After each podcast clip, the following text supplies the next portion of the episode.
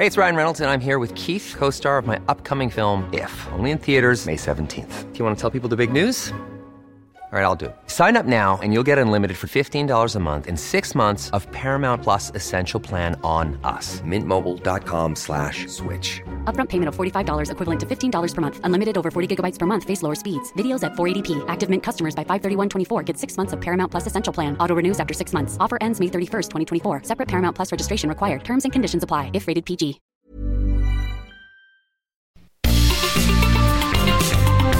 Heraldo Media Group presenta la información y el entretenimiento que usted necesita para estar enterado también en su descanso. Alejandro Sánchez y el informativo Heraldo fin de semana. Por el Heraldo Radio, con la H que sí suena y ahora también se escucha.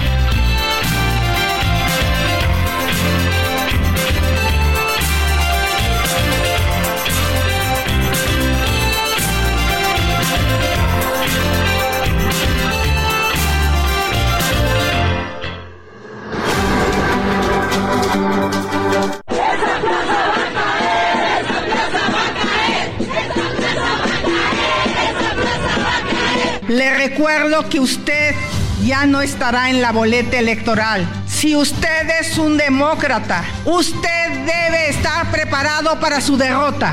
Por respeto a su candidata, por respeto a la democracia, por respeto al pueblo, saque ya las manos de esta elección.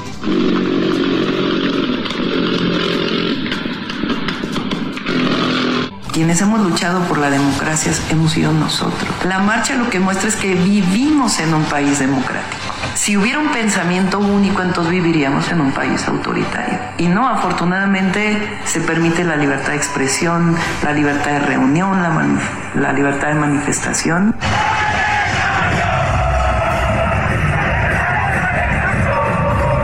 Por nuestra parte, tengan la confianza de contar con un árbitro electoral ciudadano e imparcial que garantizará el mandato de organizar las elecciones cumpliendo los principios rectores de la función electoral y el más alto sentido de responsabilidad y de amor por nuestro país.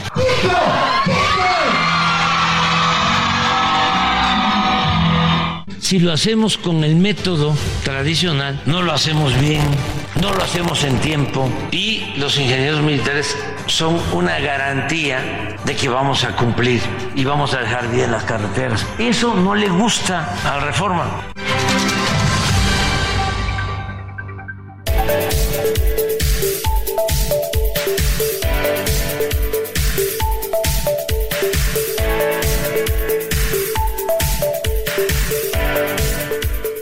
Las 7 de la mañana con dos minutos hora del centro de la República Mexicana. Señoras y señores, muy buenos días. Sean todos bienvenidos a esta emisión sabatina del informativo Heraldo fin de semana a través del Heraldo Radio. Estamos transmitiendo en vivo y en directo desde nuestros estudios en Insurgente Sur 1271 Colonia Insurgentes Extremadura al sur de la Ciudad de México. Hoy sábado 24 de febrero que entre otras cosas como efeméride, hoy es Día de la Bandera y además una semana bastante intensa en materia informativa, de carácter electoral, de carácter político.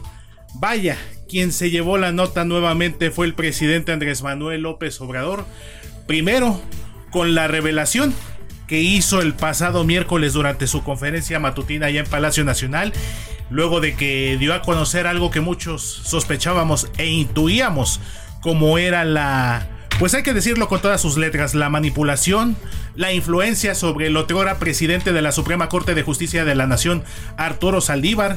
Esto luego de que Andrés Manuel López Obrador pues reveló que él tuvo comunicación con Saldívar durante su gestión al frente del máximo tribunal de justicia del país para influir en algunas decisiones, en algunos casos, y que bueno, esto ya se venía sospechando y que de alguna manera todavía quedó más evidenciado hace unas semanas cuando Arturo Saldívar renunció a su posición en la Suprema Corte de Justicia de la Nación para incorporarse abiertamente a la campaña de Claudia Sheinbaum, la candidata de la coalición Juntos Sigamos Haciendo Historia, conformada por Morena y sus partidos satélite, y que bueno, ya estaba por demás decirlo. Y por si fuera poco también, esta investigación, este reportaje que dio a conocer el diario estadounidense The New York Times, donde nuevamente al presidente López Obrador se le se le relacionó a su gente más cercana con presuntos dineros ilícitos durante su campaña presidencial,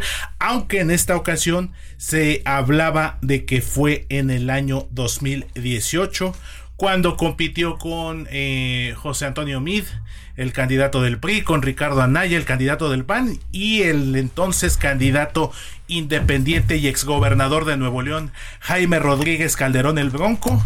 Eh, después de esta situación que dio a conocer este medio estadounidense, pues nuevamente fiel a lo que ha caracterizado al presidente López Obrador durante su, su régimen, durante su administración, ataques a la prensa, descalificaciones, negar los hechos y lo que sin lugar a dudas nos sorprendió durante la conferencia matutina de ayer viernes, pues fueron las declaraciones que hizo contra la corresponsal y una de las autoras de este reportaje, eh, la periodista estadounidense Natalie Kitorf, y que algo que sin lugar a dudas también eh, nos pone mucho a pensar el hecho de que el presidente López Obrador haya exhibido su número telefónico de esta periodista, a lo que fue refutado por la eh, corresponsal de Univisión en México, Jessica Cermeño, quien cuestionó duramente al presidente, como debe de ser la prensa, como debemos ser los eh, periodistas, los comunicadores, buscar la verdad, cuestionar, investigar, y que le preguntó al presidente López Obrador, la periodista Jessica Cermeño, que si volvería a hacer, si volvería a difundir esta información, a lo que López Obrador dijo que sí, según él bajo el argumento de que estaba en juego la calidad moral y la dignidad de él como presidente de México, pero que fue ya condenado incluso por el gobierno de Estados Unidos, fue condenado también por la opinión pública en nuestro país, en algunos lugares también del mundo, y que bueno, sin lugar a dudas esta posición del presidente López Obrador lo pone todavía en un, pues en el ojo del huracán, con todo lo que ha ocurrido en las últimas semanas, este hashtag en redes sociales que empezó hace también algunas semanas y que sin lugar a dudas creo que ponen al presidente Andrés Manuel López Obrador en un punto muy álgido ya en la recta final de su administración. Saludo con muchísimo gusto a mi compañero y amigo eh, Jorge Rodríguez, jefe de información de este informativo Heraldo fin de semana. Mi querido George, ¿cómo estás, amigo? Buen día. Héctor, el gusto es todo mío. Un saludo para ti, para Mónica, para todo el equipo y para el público que nos hace el favor de su preferencia. Eh, estoy muy bien. Eh, justo ayer comentábamos, me parece que la noticia que domina la opinión pública es precisamente lo que, lo que comentabas. Eh, la decisión del presidente de difundir, de exponer información de un particular, en este caso de la jefa de corresponsales acá en, México del New York Times, Natalie Kitroff, en el que pues ya hay opiniones en todos los sentidos desde los que apoyan al presidente hasta los que lo critican, porque lo que hizo, pues definitivamente fue una falla, fue un, eh, una violación, al menos a dos leyes, eso es lo que nos recuerda el INAI, que recordemos el INAI no solo es el instituto que se dedica a la transparencia para que conozcamos eh, todos los detalles de las dependencias de los sujetos obligados, eh, también se dedica a la protección de los datos personales, que es precisamente lo que está pasando con esta periodista, ¿no? Y ayer eh, me imagino que tú también pudiste escuchar eh, durante su conferencia del presidente lo que comentabas. Ayer le decía eh, la, reportera de Univisión, presidente, ¿no creo que usted cometió un error? Y decía, no, no, y lo volvería a hacer. Eh, en este caso, me parece que todo está mal, ¿no? Desde el punto en el que uno de los países que no está oficialmente declarado en guerra y que de los países que no están en guerra es el más peligroso para el ejercicio del periodismo por la cantidad de periodistas que son amenazados, desaparecidos o ejecutados. Hay que, hay que decirlo de esa manera, ¿no? Entonces, al exponer a una, una reportera, en realidad me llama la atención porque no es la única, eh, digamos, la única autora de este eh, artículo. No sé exactamente bien cómo llamarlo. Yo lo llamaría como un artículo porque para los que no han podido leerlo, eh, y lo comentaba también ayer con algún amigo, me decía, es que el artículo tiene rigor periodístico. Le digo, oye, a lo mejor sí tiene rigor, rigor periodístico, pero me parece que también el propio medio de New York Times se mete en camisa de once varas al decir, esta es información que me platicó alguien, que alguien más le platicó, sin liberar ninguna fuente. Me parece que ahí es una complicación y es lo que también eh, yo intuyo, de cierta manera, obligó al presidente o le dio pie a poder salir a atajar esta información y decir, oigan, me están interrogando por esto, ¿no? Y, leyó la carta que con todo profesionalismo la corresponsal del New York Times le envió para tener las dos versiones, ¿no? Si a mí ya me están dando una versión en la que están acusando al presidente de, no directamente al presidente, de hecho personas cercadas al presidente a las cuales no dice quiénes son, eh, de haber recibido... Eh, o tener conexiones con altos líderes de grupos del narcotráfico. Eh, incluso dice que alguna persona cercana al presidente se reunió con, el, con Ismael El Mayo Zambada y también que presuntos líderes de los Zetas se ofrecieron a, se acercaron a ofrecer dos millones de dólares para la liberación de, de un supuesto líder de esta agrupación pero sin decir quiénes son, en qué momento, cuáles son los nombres. Digo, entiendo la gravedad de la situación, pero me parece que deja ahí una, un vacío informativo en el que el presidente aprovechó para voltearlo en contra del medio en el que está tratando de decir esto es un esto es una injerencia no desde Estados Unidos de tratar de meterse en un momento que sí es sumamente coyuntural eh, Héctor porque estamos en la antesala de la elección en México y de la elección en Estados Unidos en el que eh, el cambio del ejecutivo federal va a ser una modificación pues no lo sé hasta qué grado, pero sí va a cambiar las cosas en la administración pública del país. Así es, mi querido Jorge, y como bien lo comentas y lo estás eh, recapitulando, y una situación que vivimos los periodistas aquí en nuestro país, no olvidemos que, como bien lo mencionas, México es el país aún sin estar formalmente declarado en guerra, ni mucho menos, es el país más peligroso para ejercer el oficio periodístico. Y no olvidemos que eh, en lo que va de la presente administración, pues un importante eh, número de periodistas han sido eh, asesinados, han sido amenazados, han sido intimidados, lo que ha incluso puesto lo ha puesto en evidencia organizaciones como Artículo 19 y que bueno, con esta situación de exhibir el número telefónico de esta comunicadora, pues todavía pone eh, en una situación más de vulnerabilidad al medio periodístico. Y no olvidemos, eh, George, que eh, es uno de varios casos que ha tenido el presidente López Obrador con diversos medios, ataques directamente contra periodistas como Ciro Gómez Leiva, como el propio Carlos Loret de Mola, Jorge Ramos, algunos medios como Animal Político, por supuesto, y esto incluso se ha mencionado en redes sociales, algunos líderes de opinión también así lo consideran, le da un toque pues decirlo de esta manera, un tanto autoritario al presidente López Obrador. Ahí ya es un tema de análisis, bien lo comentas también, ha tenido comentarios a favor, como el del otro ex dictador de Bolivia, Evo Morales, por supuesto. Algunos comentarios, por supuesto, en contra también, como el del expresidente Felipe Calderón, quien también se posicionó al respecto en sus redes sociales. Pero sin lugar a dudas, un año complejo ha sido pues lo que va de este 2024, una, un proceso electoral que ya estamos prácticamente eh, iniciando y que bueno, el próximo 1 de marzo estará teniendo ya el inicio formal de las de las campañas presidenciales con los tres candidatos, las dos candidatas y el candidato eh, tercero, Jorge Álvarez Maínez, Xochitl Galvez, Claudia Sheinbaum, elecciones en Estados Unidos. Entonces, sin lugar a dudas, tanto nuestro país como nuestro vecino del norte van a estar eh, en el ojo del huracán, en el escrutinio público, pues con todo lo que se vive a nivel bilateral, pero tanto Estados Unidos como México a nivel interno. Que yo diría, Héctor, que en realidad más que va a estar, me parece que ya estamos, porque el proceso electoral en México inició desde el año pasado. Así es. Pero, como dices, estamos a punto de llegar a su clímax, ¿no? En el arranque de las campañas que se espera para el próximo primero de marzo y para el que la eh, ex jefa de gobierno y ahora candidata de Sigamos Haciendo Historia, Claudia Sheinbaum, ya convocó al, a hacer un evento para el arranque de campaña en el Zócalo para el primero de marzo. Así que sí, Héctor, estamos a punto de iniciar eh, el clímax de la fiesta electoral que vamos a vivir. Y que estará pues viviendo su momento cumbre el próximo domingo 2 de junio, cuando los mexicanos estemos eh, llamados a acudir a las urnas y definir gran parte de lo que será el destino de nuestro país para los próximos seis años. Entonces, pues la información no para, mi querido Jorge. Así es. Y bueno, vamos a estar muy pendiente de este tema, de algunos otros, eh, situaciones también en materia de violencia que no paran.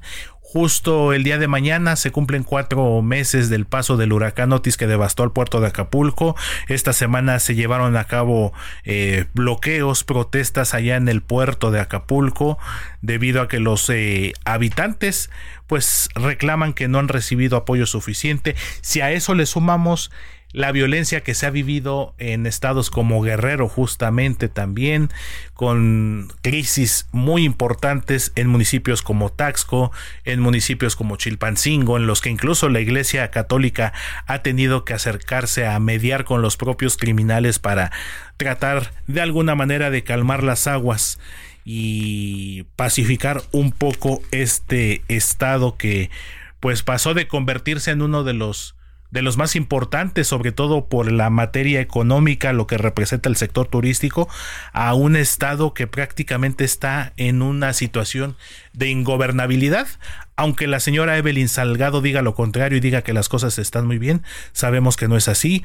Casos también como Michoacán, violencia y bueno, algo que vivimos también esta semana, para ser exactos el día de ayer, allá en Tijuana, donde también hace aire, un grupo musical que fue asesinado eh, Sonora también, a pesar de que el gobernador Alfonso Durazo pues está más preocupado por participar en campañas de otros candidatos que en gobernar su propio estado. Entonces, una situación bastante compleja, mi querido George, pero que bueno, como siempre lo hacemos puntualmente, estaremos dándolo a conocer a través de este espacio informativo. Mi querida Moni Reyes, ¿cómo estás? Muy buen día, qué gusto saludarte.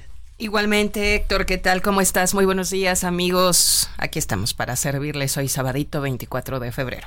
Sábado 24 de febrero, mi querida Moni, nos vas a estar acompañando también a lo largo de las próximas tres horas con información importante, temas de interés para nuestros amigos del público. ¿Y qué te parece si nos empiezas a recordar el número del informativo de fin de semana? Es el 55 9107 3243 para que empiecen a mandarnos pues sus saludos, preguntas, dudas, sugerencias, felicitaciones. Aquí estamos. Y yo te diría, Moni, ayer que nos comentaste que nos enviaste ahí la información, aquí en la Ciudad de México, en la zona metropolitana del, Valle, eh, estamos viviendo una situación.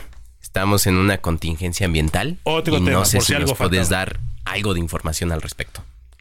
Pues solamente que la Comisión Ambiental de la Megalópolis mantuvo, como dices, la contingencia ambiental atmosférica por ozono en lo que es todo el Valle de México. Y es bien importante decirles que recuerden quiénes son los autos que no circulan, por si ahí se les olvida o, o de plano no han escuchado las noticias hasta este momento.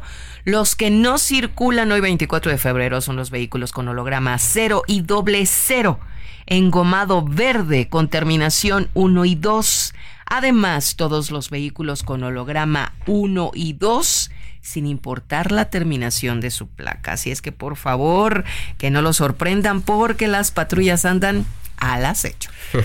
Así es, mi querida Moni, eh, esta situación que de hecho es la primera contingencia ambiental del año y que bueno, en algunos casos algunos ciudadanos como un servidor pues ya se vio afectado esta semana con un tema de una multa vehicular, aunque todavía no había contingencia, pues ahí nos paró la patrulla de la Secretaría del Medio Ambiente, estas de verificación ambiental, y pues ahí nos tocó. Entonces, para que nuestros amigos que se dirigen, que están en la Ciudad de México, por supuesto, en la zona metropolitana, que tomen mucha atención, mucha nota, eh, que tomen nota de esto, para que no sean, no sean sorprendidos con que no circulan y pues ya saben todo lo que implica también económicamente una sanción de este tipo. Y precisamente a propósito de lo que se vive este sábado en la Ciudad de México con la contingencia ambiental, con este esta situación que estamos viviendo ya desde hace poco más o casi 48 horas. Pues vámonos a las calles de la Ciudad de México precisamente con el mejor equipo de corresponsales y reporteros viales, el equipo de Heraldo Media Group y quien está desde muy temprano en su motocicleta precisamente recorriendo esta gran ciudad es mi compañero y amigo Gerardo Galicia, a quien saludo con muchísimo gusto. ¿Cómo estás, mi Jerry? Buen día. Muy bien, mi querido Héctor, el gusto es nuestro. Moni, Jorge, excelente mañana. Hola. Igualmente, Jerry. Gracias. Ya tenemos información para nuestros amigos que se mueven en la zona sur de la capital. Hay un accidente justo en el anillo periférico llegando a las inmediaciones de las Águilas con dirección a la zona sur de la capital. Están laborando elementos de la policía capitalina, el heroico cuerpo de bomberos y precisamente la condición que mencionaba Héctor, este doble, este doble no circula, está provocando calles vacías, pero hay muchos automovilistas que exceden los límites de velocidad y eso está provocando algunos accidentes, así que la recomendación es manejar con mucha precaución. También hay otro accidente, es un motociclista eh, que derrapa justo en la calzada de Zaragoza, llegando a las inmediaciones del anillo periférico al oriente de la capital. Esto ocurre con dirección al circuito bicentenario, hay que manejar con precaución. En ese punto también están laborando equipos de emergencia y hace algunos minutos eh, usuarios de redes sociales reportaban un retraso en el servicio de la línea número 5 del metro y esto se debió a una persona que descendió a las vías.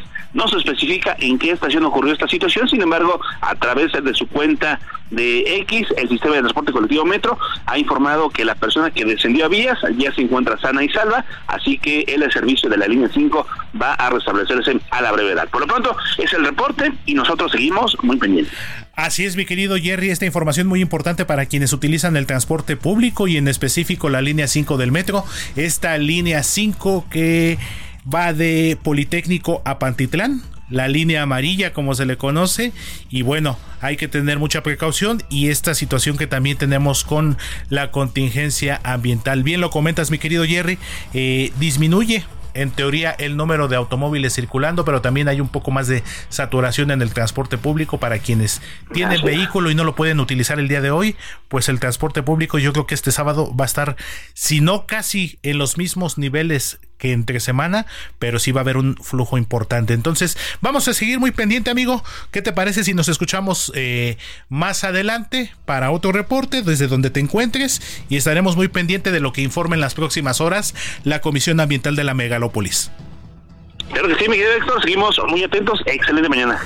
Igualmente para ti, mi querido Gerardo Galicia, compañero y amigo reportero vial del Heraldo Media Group. Y a propósito de esta situación del hoy no circula y todo lo que implica si uno no respeta esta disposición, eh, Moni, ¿tienes información al respecto? Sí, el reglamento indica que los conductores que se pasen de listos ¿eh? y no respeten el doble y no circula se pueden hacer acreedores a multas que van desde 20 hasta 30 veces la unidad de medida y actualización, o sea, la UMA, que subió 4.66% para quedar en 108.57 pesos, por lo que las sanciones, fíjense, quedarían así. 20 UMAS, 2.171 pesos. 25 UMAS, 2.714 pesos. 30 UMAS, 3.257 pesos. O sea, no te escapas de los 2.000 y cachito. Claro. Por circular y sin haber acatado las disposiciones de la Secretaría del Medio Ambiente para no circular hoy y repetimos, por si las moscas se acaban de levantar y no saben que nuevamente estamos en contingencia, son los vehículos con holograma cero y doble cero engomado verde, verde, no rosa ni rojo ni amarillo, no, verde, terminación 1 y 2. Todos los vehículos con holograma 1 y 2, sin importar la terminación de su placa. O sea, tú no circulas. No. De hecho, yo soy eh, holograma 1, terminación 8, y aparte tengo placa de otro estado.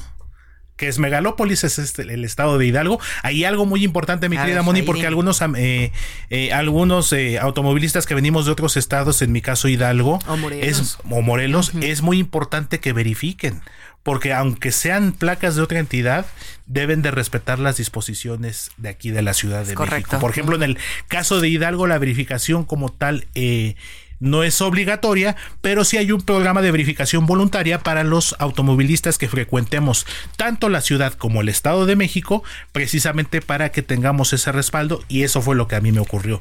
Yo no tengo como tal verificación actualizada, me detuvieron, me aplicaron. No he checado, de hecho, hasta anoche revisé la página de las eh, multas y todavía no está reflejada, pero pues ya en los próximos días tendré que hacer mi respectivo pago. Así pero esto es muy importante para nuestros ¿eh? amigos, exactamente con nuestros amigos automovilistas, para que también chequen muy bien cómo andan con este tema de la verificación vehicular. Entonces, muy al pendiente si cualquier situación que dé a conocer en las próximas horas la Comisión Ambiental de la Megalópolis, la estaremos dando a conocer, mi querido Jorge. Sí, Héctor, solo recordar que hay unas recomendaciones de salud, principalmente hacer eh, reducir las actividades al aire libre, pero La noticia no descansa. Usted necesita estar bien informado también el fin de semana. Esto es Informativo El Heraldo Fin de Semana. Regresamos.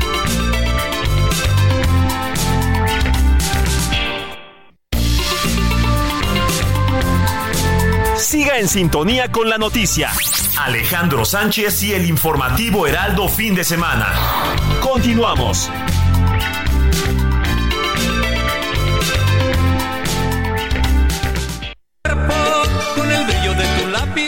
Siete de la mañana con 32 minutos, hora del centro del país. Muy buenos días. Yo soy Alejandro Sánchez y seguimos en el informativo de fin de semana en este sábado 24 de febrero de 2024, día de la bandera. Y también pues tenemos música con Héctor Alejandro Vieira que nos trae ahora, como le dicen, regional mexicana, música guapachosa, cumbia noventera. Así es, mi querido Alex, muy buen día. Aquí con el gusto de saludarte como todos los fines de semana. Sabor noventero, sabor grupero, este clásico que seguramente muchos de nuestros amigos del auditorio estarán recordando. Esto se llama Lápiz Labial, lo interpreta la agrupación michoacana Los Felinos. ¿Y por qué lo estamos escuchando, mi querido Alex? Porque fue el 23 de febrero de 1992 cuando fue lanzado este tema, Lápiz Labial como parte del disco del mismo nombre de esta agrupación Los Felinos, es decir que el día de ayer cumplió nada menos que 32 años. Imagínate nada más, mi querido Alex, 1992, éramos unos pequeñuelos, pero ya estábamos escuchando lápiz labial con los felinos. Ya andábamos moviendo el bote a esa, a esa edad, mi querido Héctor Alejandro Veira. Gracias por el arranque informativo, igual que a Moni, igual que a mi querido Jorge Rodríguez para llevarles lo más importante de la información.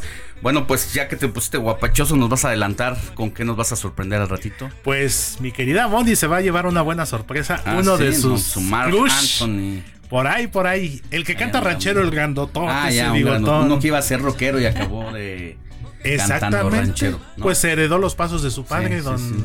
eh, Antonio Aguilar. Y para el gusto de mi querida Moni, Muchas nada más les adelanto. Es que Pepe Aguilar estrenó canción y aquí la vamos a tener para mí. Ya tenía rato, ¿no? Que, no? que no estrenaba. Bueno, estuvo con sus hijos. Exactamente. Aprovechó el talento de los hijos y los hijos lo aprovecharon a él. Así que hicieron por ahí una, una dupla Ángela interesante con. Ángela y con eh, Pepe Junior. Exactamente. Entonces, eh, Pepe Aguilar estrenó canción que más adelante les estaremos compartiendo porque ya prepara nuevo material discográfico. Muy bien. Gracias, Héctor. Nos escuchamos más adelante, Mele. Sigue a Alejandro Sánchez en Twitter. Arroba Alex Sánchez MX.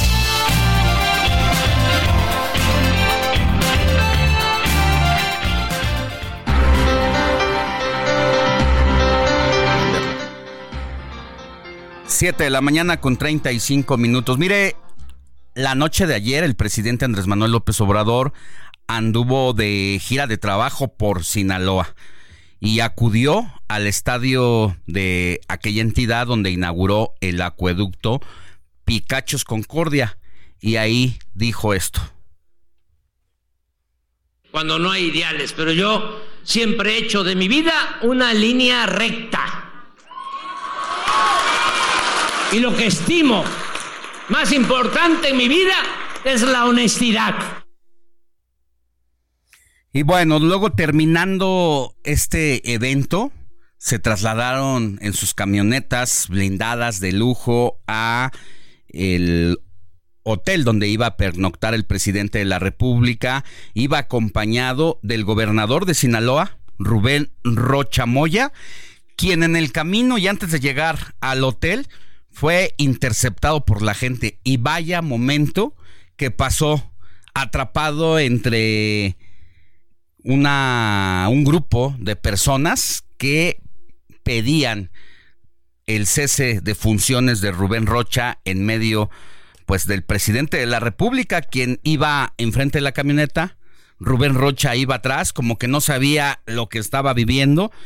Pues había gente con cartulinas en las que exigen respeto a la autonomía universitaria y un alto a la persecución política del gobernador contra la Universidad Autónoma de Sinaloa. Estudiantes y trabajadores de la institución educativa pues le cercaron el paso y no lo dejaban pasar. El caos sobre la avenida Camarón Sábalos fue mayúsculo cuando el convoy del Ejecutivo Federal se encaminaba al Hotel Cid donde el, man, el mandatario pues prácticamente pernoctó y amanece ahí. Fuera Rocha, señor presidente, solicitamos un alto al mal gobierno, pero escuchemos los abucheos de los que fue objeto.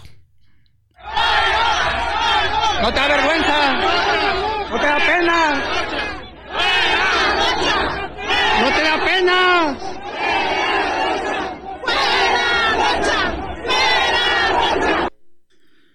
Pues como que últimamente, ¿no? Se ha vuelto ya una práctica, no solamente en Sinaloa, también en Morelos pasó con el gobernador, de quien le adelanté en este espacio y en mis cuentas de redes sociales como en ex, que andaba tocándole la puerta a Mario Delgado muy preocupado porque se estaba quedando sin fuero y había ido a buscar a Mario Delgado, el presidente del partido, para decirle que por lo menos le diera una diputación federal, cosa que aceptó el pasado jueves y ahora el gobernador de Morelos pues va a ser diputado porque si gana la oposición que tiene muchas posibilidades pueden fincarle responsabilidades por delitos con el crimen organizado. Así que tanto Cuauhtémoc Blanco como el gobernador Rubén Rocha Moya han sido abucheados y se suma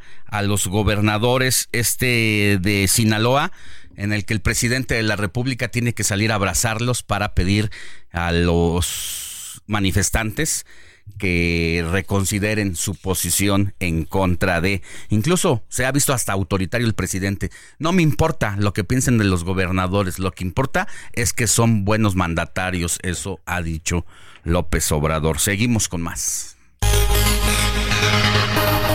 Conversación digital con Jimena Céspedes.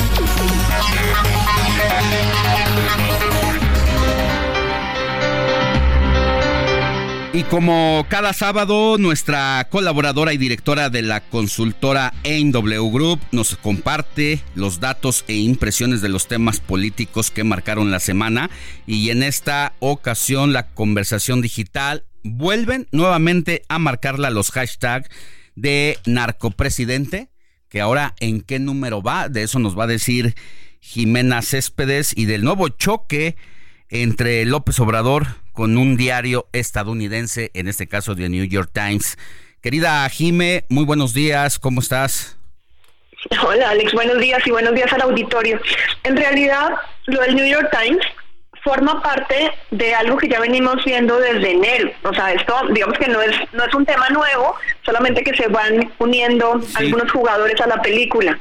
Vamos en el número 7, o sea, ya vamos en el narcopresidente 7, y como lo preguntaron la semana pasada, les traigo el dato. Hicimos un análisis completo de, de este hashtag, o sea, de narcopresidente, narcocandidata, todo lo relacionado, y también nos fuimos a ver el de eh, todos eh, somos millones con AMLO, que acuérdate que, que no sé si lo vio el auditorio, subió alrededor del martes, como de martes a jueves, digamos que ese hashtag trató de contrarrestar los de narcopresidente y entonces eh, fue como la, la discusión en redes sociales esta semana. Lo que vimos primero en el de narcopresidente eh, en el narcopresidente algo que es importante. Si hay una operación en los números que están funcionando, eso se dio desde el ya me cansé, ya lo platicamos hace unas semanas, que era ya me cansé 1, 2, 3, 4. Aquí vamos exactamente igual, narcopresidente 7, narcocandidata 4. Sin embargo, si ya nos vamos a ver los hashtags directos, eh, Twitter, bueno, ex, no te dice que la gente sea voto o no, sino que con las eh, herramientas que hay te dice si tienen mayor o menor autoridad las cuentas que utilizan el hashtag. Sí. Y entonces así más o menos se infiere. Entonces, para que el auditorio sepa, hay un 10% de personas que tienen mucha influencia, o sea, o mucha autoridad, que en realidad son influenciadores, eh, personas de medios, eh, no sé, eh, tuiteros, o sea, que tienen mucha influencia entre las redes sociales, hay alrededor de un 10% de acuerdo con las herramientas. Hay un 60% de personas con autoridad media, o sea, personas normales que utilizan el hashtag y que ahora lo utilizan en muchos lugares, no solamente lo utilizan para atacar al presidente, sino, como lo mencionaste en un momento, para atacar al gobernador de Morelos, para atacar al gobernador de Sinaloa, o sea, lo utilizan ya para todo en general cuando se quieren quejar contra el gobierno. Y hay un 30% de autoridad baja, que podríamos llamarles, pues en ese caso como bots, o por lo menos personas que repiten el mensaje, pero que no tienen la autoridad eh, elevada y que pues por eso se caracteriza por ser como un comportamiento bot. Pero también hay cosas interesantes. Cuando el presidente mandó el mensaje de que había bots en contra, puso algunas cuentas eh, dentro en la pantalla de la mañanera que en realidad esos no son bots, o sea, le llaman en, en lenguaje sock puppet, que es como eh, es como si fuera una marioneta metida en un calcetín. Esta es la traducción real, es una marioneta, que son cuentas que le llamamos temáticas y que atacan o posicionan temas eh, dentro de los medios digitales, pero que tienen mucha autoridad. Y te pongo un caso, la es una persona de carne y hueso que está bien utilizada y que no le podemos llamar que es un bot, aunque en la de eso todos eh, somos muy millones con AMLO, tuiteó, por ejemplo, en un día 157 veces. Entonces, hay que ser como muy prudentes con el término bot, porque hay comportamiento bot y hay otras cuentas que efectivamente, pues sí son ejércitos para mandar algunos mensajes. Es interesante este relato que nos ofreces porque nos ayuda más o menos a entender eh, qué es lo que está pasando y si bien hay un grupo pues de personas interesadas en mantener el posicionamiento de este hashtag que ya vamos en la versión 07. Eh, también sí, en lo particular me saltaba ahí que en algún momento incluso se escribió con un error ortográfico el hashtag y se mantuvo de ese error ortográfico. De ahí se agarró el presidente de la República también para decir que esto pues era una campaña financiada y orquestada, incluso señala directamente a Xochil Gálvez, a quien no dejó de culpar en esta gira que hizo en los Estados Unidos y decir que desde allá fue a contratar o a pagar granjas de bots para mantener este posicionamiento de eh, pues, negatividad para el presidente de la República, al ligarlo con el crimen organizado y que ya va para su tercera o cuarta semana ya va cuarta semana y entonces ahí lo juntamos un poco del, tema del New York Times. Al final el New York Times lo que hizo fue llamar al presidente a decirle que eh, iba a sacar otra investigación relacionada con dinero de narcotráfico eh, durante las campañas. Y entonces el presidente hizo lo que algunas veces los expertos en manejo de crisis hacen. Saca la crisis primero antes de que te llegue. Vacúnate. Exactamente, pero el presidente lo hizo en, su estilo. Entonces, eh, pues lo que hace es castigar al mensajero en vez de poner las pruebas o señalar que la investigación no es correcta, o sea, las cosas que tendría que haber hecho. Entonces, al castigar al mensajero, obviamente se incendiaron nuevamente las redes sociales, al presidente no le fue no le fue bien con este tema, tuvo un 77% de negativos. Mm. Lo que señalan es que estas investigaciones en secciones anteriores el presidente los hubiera aplaudido, pero cuando van contra él y sobre todo contra gente cercana a él y sobre todo sus hijos, eso ya no le parece tan divertido y ahí es cuando ataca directamente al mensajero y adicionalmente dicen que poner en un país en donde los periodistas son asesinados y poner el teléfono y el nombre de la periodista, pues eso es en contra incluso de la libertad de expresión. Entonces ese es el ataque principal. Y al New York Times sí le va bien, 65% a favor.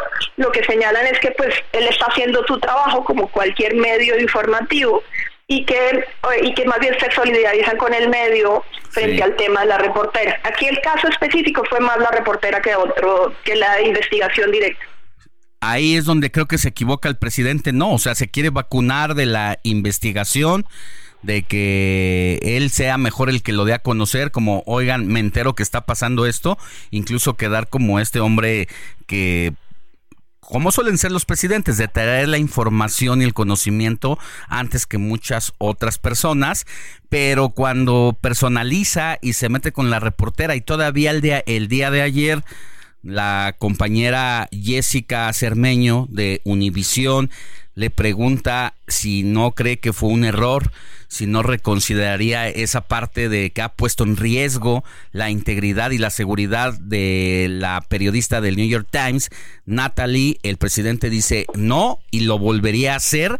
Creo que ahí eso no fue bien visto por la ciudadanía en general, aun cuando tenía posibilidades de ganar la narrativa, por lo que representa el reportaje como tal para algunos eh, que son eh, eh, estrictos en esto de la investigación, o más bien como debe ser el periodismo, de que quizá el texto en sí traía sus debilidades, al meterse ya con la personalidad y ponerla en riesgo, no le salen las cosas al presidente como quiere. Correcto. En redes sociales, cuando lo tomas personal, generalmente las redes van en contra. Y en este caso fue parte del problema que tuvo el presidente y lo va a seguir teniendo. O sea, cada vez que pregunta la gente si las redes sociales influyen o no, digamos que el tema del narco presidente per se, primero ya hay una, una conciencia colectiva de en donde asocian al presidente con el narco.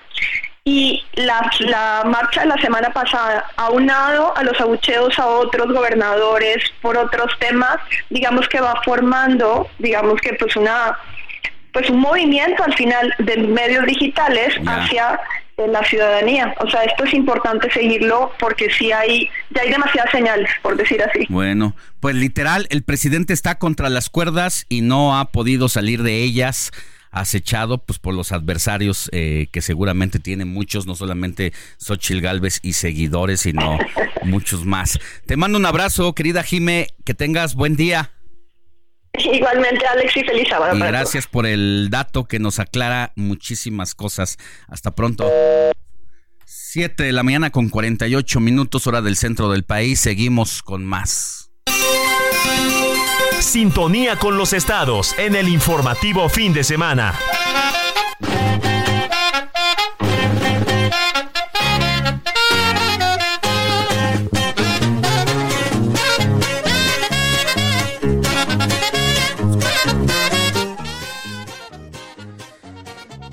Vámonos a nuestro recorrido que hacemos por la República Mexicana, donde el Heraldo Radio tiene frecuencias radiofónicas y toca turno como cada semana hasta La Laguna, allá con nuestra compañera Etla Redondo, jefa de información de El Heraldo Radio La Laguna, donde en este momento usted nos hace el favor de sintonizarnos y de informarse con nosotros a través del 104.3 de FM. Querida Etel, muy buenos días, ¿cómo estás? Entiendo que la información que nos traes en esta ocasión es sobre la primera donación multiorgánica del año. Esto en el Hospital de Especialidades número 70 del IMSS, allá en la entidad. Buenos días. Hola, ¿qué tal? Muy buenos días, Alex. Como siempre, con el gusto de saludarte a ti y a nuestro auditorio. así es, acá en la comarca lagunera, en el municipio, el municipio de Torreón específicamente, se encuentra esta clínica de especialidades del Seguro Social que atiende a diversos estados del norte del país. Y bueno, el Seguro Social dio a conocer de manera oficial que oh, esta semana se llevó a cabo la primera donación multiorgánica del año que consistió en dos riñones y dos córneas, gracias a la cual mejorará la, la calidad de vida de cuatro pacientes más de que se encontraban en este mismo nosocomio en el Hospital de Especialidades del Seguro Social.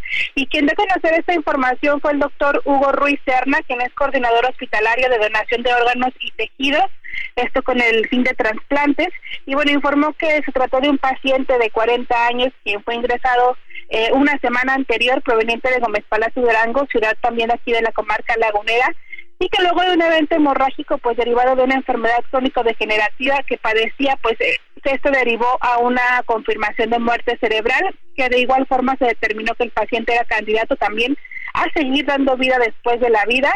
Sus eh, familiares pues autorizaron su esposa que era consciente de las condiciones que en las que estaba su su marido pues autorizó esta donación y bueno el donador altruista era integrante de una familia muy numerosa Alex quienes pidieron al Seguro Social la posibilidad de despedirlo mediante una valla de honor, a la cual se unieron más de 50 familiares, además del personal médico de esta institución, y pusieron esta valla para despedir a esta persona a este señor y bueno el coordinador hospitalario de donación agradeció a la familia por este acto de amor por el cual pues se fortalece este programa y también se fortalece no esta situación de seguir dando vida después de la vida eh, cuando se cuando se registra una situación de esta naturaleza en, en, cuanto a las condiciones de salud. Y esto fue, pues, según el Seguro Social le informó de manera oficial, pues la primera donación multiorgánica del año, Alex, que pues como sabemos este esta institución, esta clínica de especialidades número 71 del Seguro Social, pues atiende a gran cantidad de personas con especialidades médicos de, de alta especialidad y bueno, esta clínica ha, ha resaltado por, estas, por estos grandes resultados. También ha tenido varios señalamientos. Te platico últimamente, pues los, los colonos de alrededor piden cerrar ciertas calles porque es una colonia como residencial donde se ubica esta institución. También está este entre esta controversia de que quieren cerrar calles para que los estacionamientos, para que las personas, el personal médico y los eh, y los pacientes de, de esta clínica dejen de estacionarse a los alrededores. Y bueno, es una de las situaciones que está alrededor de esta institución, pero hoy la información pues es positiva en cuanto a la donación multiorgánica que se confirmó en esta clínica del Seguro Social, Alex. Bueno, interesante y esto nos pone en la reflexión de seguir eh, pues teniendo en nuestra vida cotidiana esa posibilidad de poder donar nuestros órganos para cuando llegue el momento. Te mando un abrazo, mi querida Ethel, que tengas buen día y nos escuchamos en la siguiente. Excelente fin de semana también para ti, Alex, y para nuestro auditorio. Muy buenos días. Muy buenos días.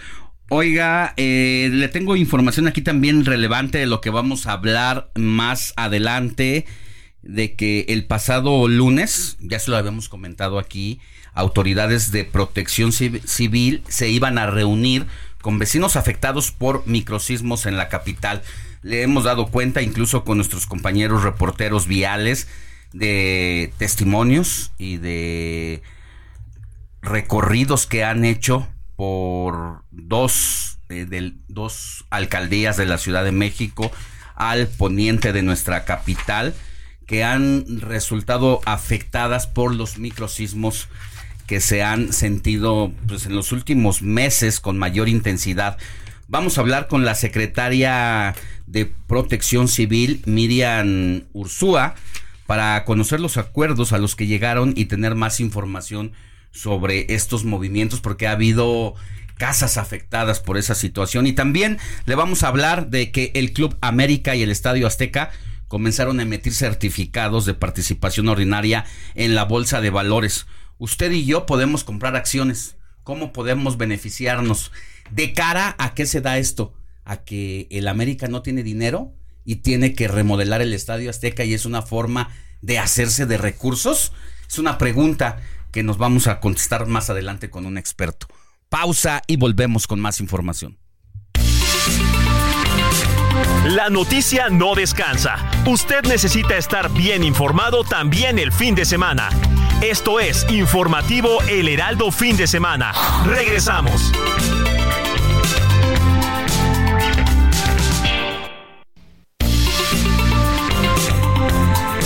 Siga en sintonía con la noticia. Alejandro Sánchez y el informativo Heraldo Fin de Semana. Continuamos.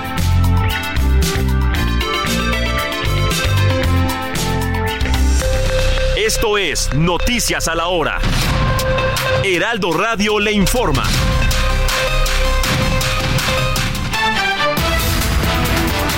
8 de la mañana en punto, la presidenta de la Suprema Corte de Justicia de la Nación, Norma Piña, participó ayer en el 19 Congreso Nacional de la Barra Mexicana de Abogados en el Estado de Congreso. Ahí dijo esto.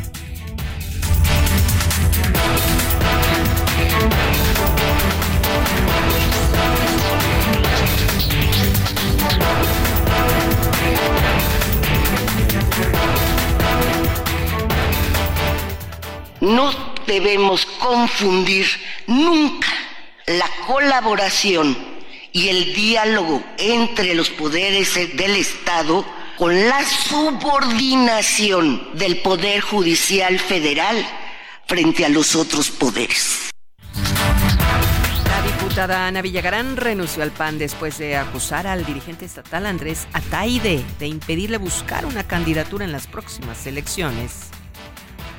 El INE informó ayer que más de 200.000 mexicanos y mexicanas en el extranjero han solicitado su registro ya para votar. Ayer fue reinaugurada la arena GNP en Acapulco Guerrero justo a un día de que se cumplan cuatro meses del impacto del huracán Otis en ese puerto. Cinco hombres y dos mujeres fueron ejecutados cuando viajaban a bordo de una camioneta en el municipio de Acultzingo, esto es en Veracruz. Ayer en la tarde se registró un sismo de magnitud 4.0 con epicentro en Cuernavaca, Morelos. El gobernador Cuauhtémoc Blanco informó que no se reportaron afectaciones.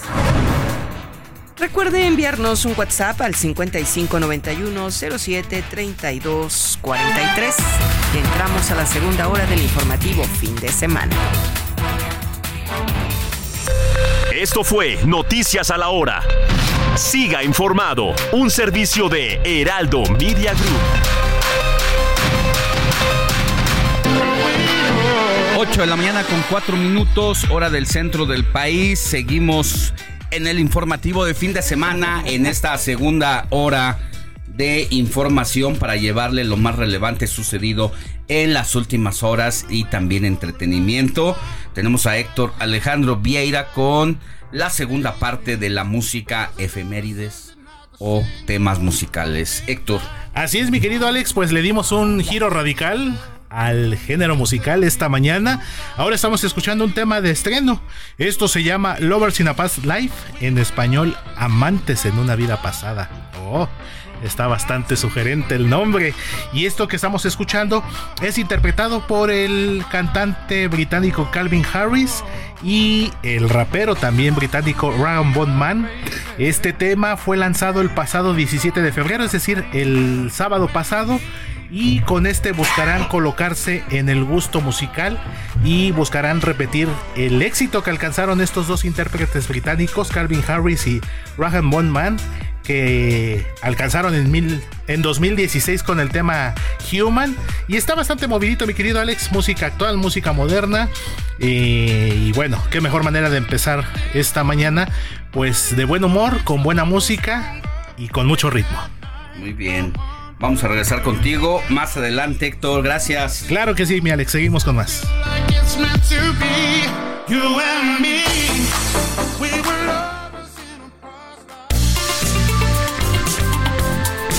Sigue a Alejandro Sánchez en Twitter. Arroba Alex Sánchez MX.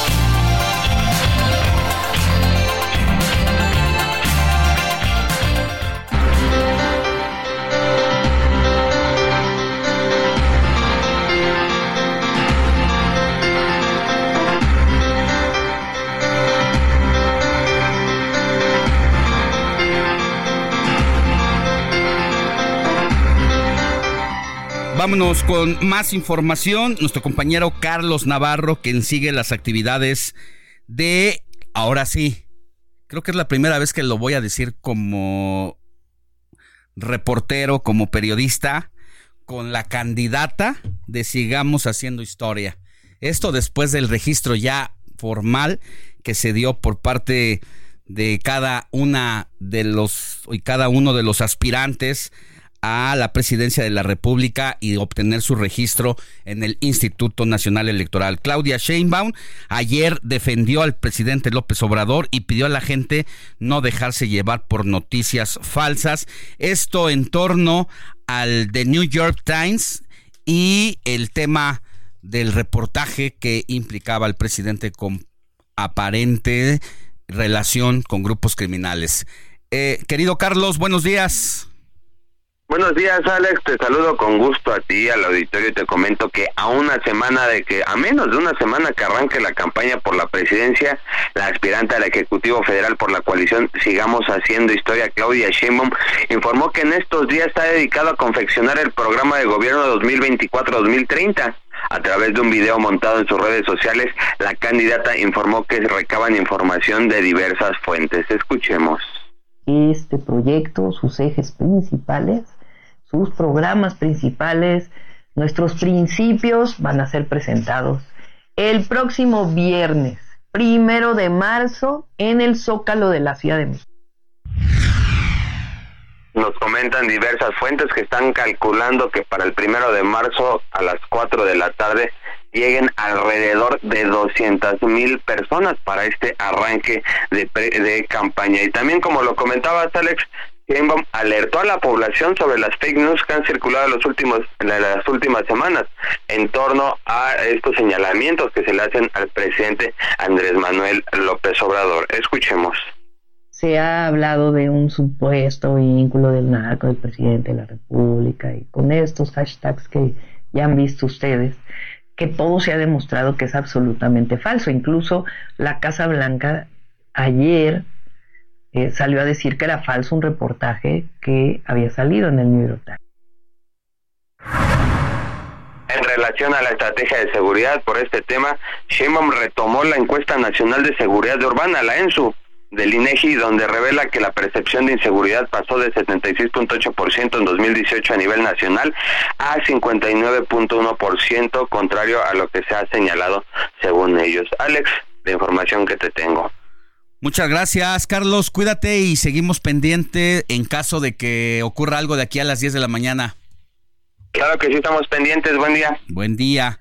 Y bueno, así como Claudia Sheinbaum se manifestó al respecto, bueno, también en la otra cara de la moneda en esta historia, pues Ochil Gálvez, candidata a la presidencia de la coalición Fuerza y Corazón por México, acusó al presidente López Obrador de calificar de calumnia todo lo que le es crítica a su persona. Además, pidió la creación de una comisión de la verdad para investigar los señalamientos a favor del crimen organizado. Es la voz de Xochil Gálvez. Cuando se trata de la oposición, el presidente le da credibilidad a los dichos. Cuando se trata de su gobierno, de sus familiares y de sus allegados, son calumnias. Que se investigue y que se haga público. Y ya veremos si en el Congreso se abre una comisión de la verdad de todo esto que ha pasado y todo esta, todas esas concesiones que se le ha dado a la delincuencia organizada durante este sexenio. Bueno, y también el candidato de Movimiento Ciudadano Jorge Álvarez Maínez, el día de ayer cuando inauguró su casa de campaña en un edificio de la colonia Nápoles, pues aprovechó para condenar la actitud del presidente y consideró que debe ofrecer una disculpa pública a la corresponsal del New York Times. Pues así, este tema que le presentábamos a partir del arranque del informativo de fin de semana de lo que pues se volvió noticia, una situación muy complicada la que en la que se encuentra pues el país por la prácticamente confrontación abierta que existe entre el presidente de la República y la jefa de corresponsales del New York Times, que pues el presidente de la República, Jorge, mm, al dar a conocer este número telefónico de la corresponsal y decir que no se arrepiente y que lo volvería a hacer porque solo el presidente puede estar por encima de la ley, pues ha puesto y ha abierto un debate sobre la privacidad de los datos. Ayer ya lo, ya lo comentabas ahorita, Alejandro. Ayer la eh, reportera de Univisión que encaró al presidente para cuestionarlo sobre esta liberación de datos, eh, le, le, preguntaba si no es un error este, le preguntaba si no era un error lo que había hecho y esto fue lo que respondió el presidente. Es que ah. decía, a ver, presidente, si sabe lo que ha hecho y lo el riesgo en que pone a la periodista al publicar eh, su número o al decir su número telefónico y así, de esta manera contestó Andrés Manuel López Obrador. Entonces usted eh, no, no ve ningún error. No, No, no. ¿Volvería a presentar un teléfono privado de un Claro, cuando se trata de un asunto en donde está de por medio la dignidad del presidente de México. No exagere, mire, si la este, compañera este, está preocupada por que se dio sí, está a conocer su teléfono, que cambie su teléfono. Otro número, ya. Así, que cambie su teléfono, que me dejen de estar molestando y ya. Lo volvería a hacer en caso de ser necesario. Y aquí, pues, es justo ese punto en donde no le fue bien en las redes sociales.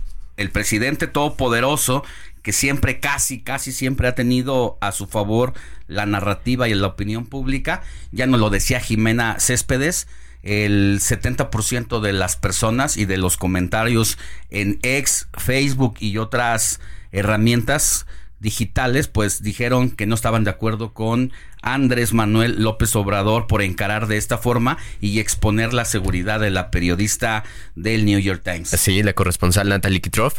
Pero me parece, Alex, que también otro de los puntos de lo que comentó ayer el presidente y que me parece que es lo, lo, me parece lo más lamentable de su discurso fue cuando le dijo la reportera, oiga presidente, pero la ley de transparencia la ley de protección a datos personales, ¿qué, ¿qué, hacemos con eso?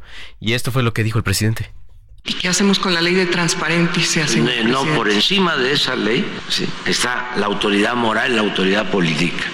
Y yo represento un país, sí, y represento a un pueblo que merece respeto. ¿sí? Y no caigan en autocomplacencia, tengan capacidad para la autocrítica y bájenle una rayita a su prepotencia. No, pues imagínese si cada uno de nosotros nos ponemos a considerar que por encima de la ley de impuesta por el hombre está o la ley divina o la ley moral y entonces hago lo que se me pega la gana porque según yo, de acuerdo a mis principios y a si me siento víctima del sistema, pues cuántos estaríamos violando la ley y seguramente a cualquiera le aplicarían pues una sanción cuando represente este desafío. Por eso es importante lo que de inmediato comunicó el INAI. ¿Qué comunicó el INAI?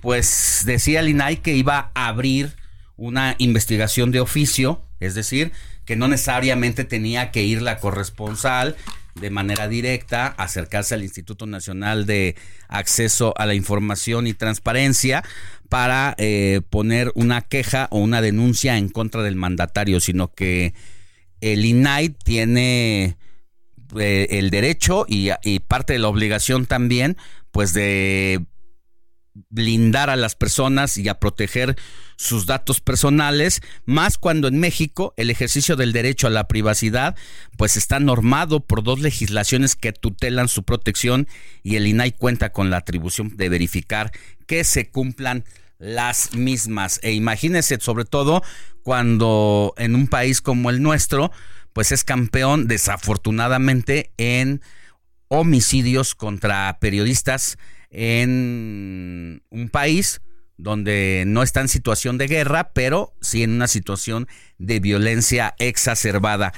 Agradezco que esté en la línea telefónica a Julieta del Río, comisionada del Instituto Nacional de Acceso a la Información. Querida Julieta, para que nos comente pues sus impresiones después de todo este sainete. Buen día. Hola Alejandro, buenos días y bueno sí, pues un gusto estar antes que nada contigo y decirte que pues sí es un tema que causó mucho desde antier polémica y ayer con las declaraciones. Como bien dices, el INAI, pues inmediatamente justo estábamos reunidos Josefina, Adrián y yo en ese momento y lo platicamos de inmediato. ¿Qué fue lo que platicamos? No podemos esperar a que alguien ponga una denuncia. Este caso amerita, como bien lo dices, que de acuerdo a la ley de protección de datos personales en este país, en posesión de sujetos obligados. La oficina de la presidencia es un sujeto obligado y ahí marca que podemos iniciar de oficio. Esto, la ley es muy clara, dice que cuando el INAI cuente con indicios de la existencia de una violación a esta ley, en nuestra facultad y pues bueno fue algo muy muy notorio eh, exhibir un teléfono eh, es un dato personal de una persona que la ponía en eh, estaba vulnerando eh, esta ley. Entonces, pues se comenzó, se comenzó esta investigación de oficio y en eso, en eso se está por parte del INAI, Alejandro. Sí, una investigación de oficio. Eh, aquí hay una situación muy delicada porque pues prácticamente el presidente decide, decide hacerse justicia por su propia mano, ¿no? Al exponer los datos y que lo que pueda pasarle a la reportera, incluso se le puede responsabilizar al presidente de la República. Sí, bueno, este, conocimos también esas esas declaraciones. Yo te puedo decir que eh, la ley dice eh, que si divulgas total o parcialmente eh, datos personales, pues procede una sanción. En este caso, pues vimos claramente cómo se exhibió en una pantalla. En este caso concreto, pues la oficina de la presidencia decidió divulgar esta carta remitida al coordinador de comunicación social y bueno, eh, a petición del, del, titular del Poder Ejecutivo fue proyectada y divulgada y en eso pues permitió el acceso a terceros no autorizados en el teléfono de la corresponsal. Entonces es una clara violación eh, a la ley de datos personales, pero sobre todo a la Constitución. Ahí se decía que, que por encima de estas leyes había estaba estaba la persona, pero a ver, la Constitución marca claramente en su artículo 16 que todos los mexicanos este y todos en este país pues tenemos derecho a la privacidad, ¿no? Y, de ahí emana precisamente la ley de datos personales en posesión de sujetos obligados. Entonces, se inició esta investigación, se va a hacer la verificación y bueno, en su momento seguramente se tendrán los resultados, Alejandro. ¿Y en qué puede derivar, eh, comisionada, esta investigación, más cuando está violando el presidente un derecho constitucional. Sí, bueno, este, ahí puede derivar en una, en, sanciones. Te puedo decir que puede ser desde una amonestación pública, como dice la ley, o bien una multa económica. Pero yo creo que el tema va más allá por tratarse de quién se trata. Entonces, el INAI eh, en su momento pues eh, determinará la multa, la sanción y las sanciones en base a la ley de responsabilidades administrativas se le dará vista al órgano interno de control y se verá si procede la multa. Pero yo creo que también este se puede la, la, afectada y no solo en este caso, Alejandro, en lo sucesivo quien quien se ve afectado por una vulneración de sus datos, pues también puede proceder con una denuncia ante el INAI, pero también paralelamente en lo penal y demás. Entonces, derivará seguramente de, una multa, de una sanción eh, por esta por esta violación. Ahora, si en la investigación y la verificación la ley dice, si el INAI considera que está en riesgo la persona este titular de los datos este que fue vulnerado, también podemos dictar medidas cautelares. Entonces, bueno, todo, todo esto es en base a la ley, seguramente caminará esta verificación y habremos de, determinar lo, lo que dicen, ¿no? Medidas cautelares, tenemos la facultad. Mira, desafortunadamente aquí en este caso de que el presidente de la República ha iniciado el ojo por ojo, ¿no? Para la venganza. No sé si ya tuvo oportunidad de ver el Twitter que emite José Ramón López Beltrán en el, transcurso de la madrugada, donde se queja de lo siguiente. En las últimas horas he sido objeto de un acto de invasión a mi privacidad a través de la filtración de mi número de teléfono. Este acto que entiendo como una forma de venganza y un intento de hacer daño no solo me afecta a mí, sino que también pone en riesgo a mi familia y a la seguridad que merecen. Con lo dicho, expongo los siguientes puntos. Esta situación comenzó con una carta que contenía amenazas y mentiras dirigidas al presidente de México y a sus hijos. Dos, lo que ocurrió después fue consecuencia de la propia periodista, quien expuso su número de teléfono pensando que el presidente respondería a sus calumnias llamándola. Tres, según han anunciado varios medios, el número de teléfono de esta periodista ya era público en Internet. Le insisto a verificar y confirmar este hecho. Cuatro, el presidente respondió directamente a ella sin involucrar a sus familiares.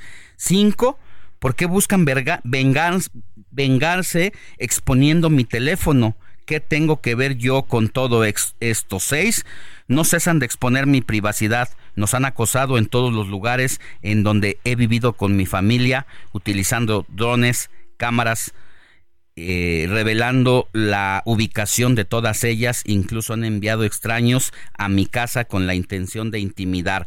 Siete, esta es la segunda vez que exponen mi número telefónico. No me molesta en absoluto cambiarlo nuevamente. Pero ¿hasta cuándo planean seguir acosándonos? Ocho, no trabajo como periodista ni mucho menos en el sector público. Por lo tanto, deseo seguir manteniendo la privacidad de mi familia y la mía propia hasta que decida lo contrario. No sé si ya tenía oportunidad de haberlo visto. No, fíjate que no, no, no, no tengo ahí la fortuna de, de seguirlo, pero este, yo creo que él como ciudadano, pues también puede hacer este uso y apegarse a la ley de datos personales y él puede poner una denuncia en el instituto, independientemente que no sea servidor público, nada, es un ciudadano y los ciudadanos en este país tienen derecho a la privacidad, como él lo dice, y bueno, yo creo que lo correcto sería que pusiera una denuncia en las instancias. Este país está eh, formado de, instituciones para esto, entonces está el INAI, le invitaríamos a poner su, su denuncia, ¿no? Como cualquier ciudadano tiene derecho a poner su denuncia en las instituciones de este, de este país, ¿no? Bueno, una situación muy lamentable. En el caso de la corresponsal Natalie, ella ya se acercó a ustedes para hacer su respectiva denuncia o solo se quedó en la atracción del caso? No, este, se quedó en la atracción hasta ahorita, digo, todavía el día de ayer platicábamos los comisionados, no había algún acercamiento, este, a lo menos no lo conozco y si lo hubiera, pues seguramente con algún comisionado ya lo sabríamos. Yo creo que hasta ahorita con ninguno de los cuatro y, y no se ha acercado al instituto a reserva de verificarlo, pero parece que no. La investigación se dio por oficio, se aceptó, este, la iniciamos nosotros y está en esa en esa parte. Y bueno, independientemente de quién sea en este país que vulnere el teléfono, no es tan fácil decirlo, pues cámbialo, ¿no? No, yo creo que eso no es así, ¿no? Este, es respetarnos la vida privada de todos para pues para no caer en este, en este tipo de situaciones, ¿no? Muy bien. Gracias, comisionada, que tenga buen día. buenos días, buen sábado, hasta luego. Hasta luego. Vamos a una pausa y volvemos con más información.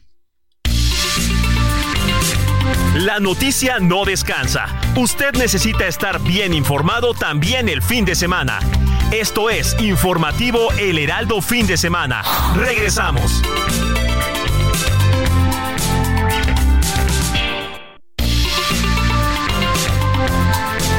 Siga en sintonía con la noticia. Alejandro Sánchez y el informativo Heraldo fin de semana. Continuamos.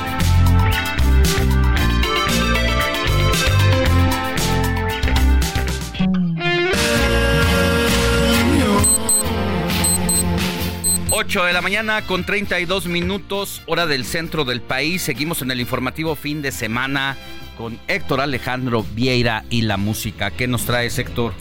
Así es, mi querido Alex, para complacencia de aquí de... Hey, it's Ryan Reynolds and I'm here with Keith, co-star of my upcoming film If, only in theaters May 17th. Do you want to tell people the big news?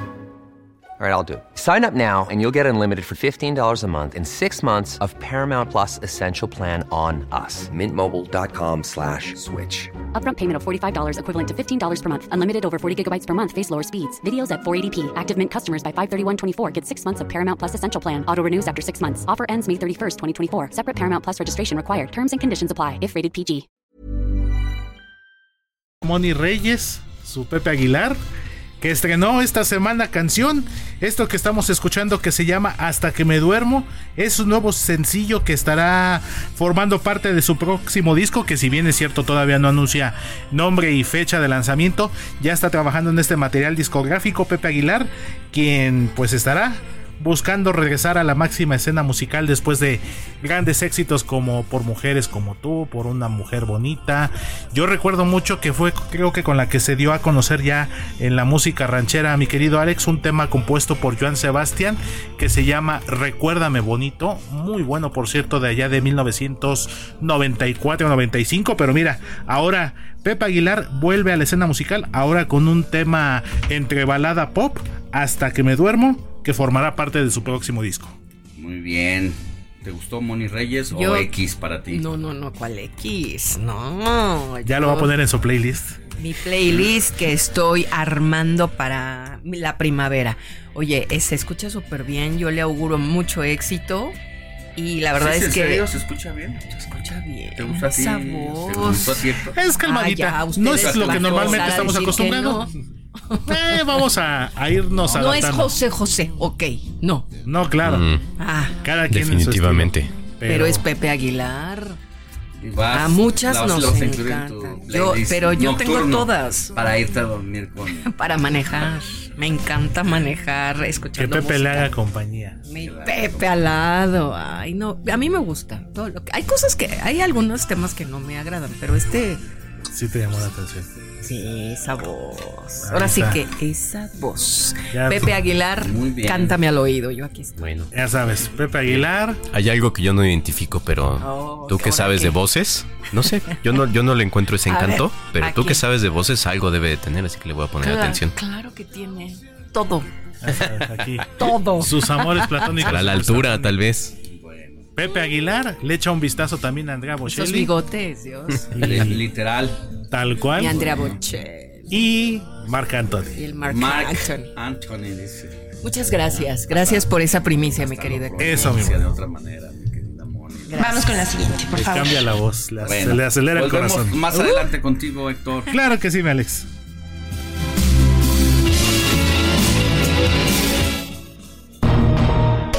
Entrevista. Informativo fin de semana.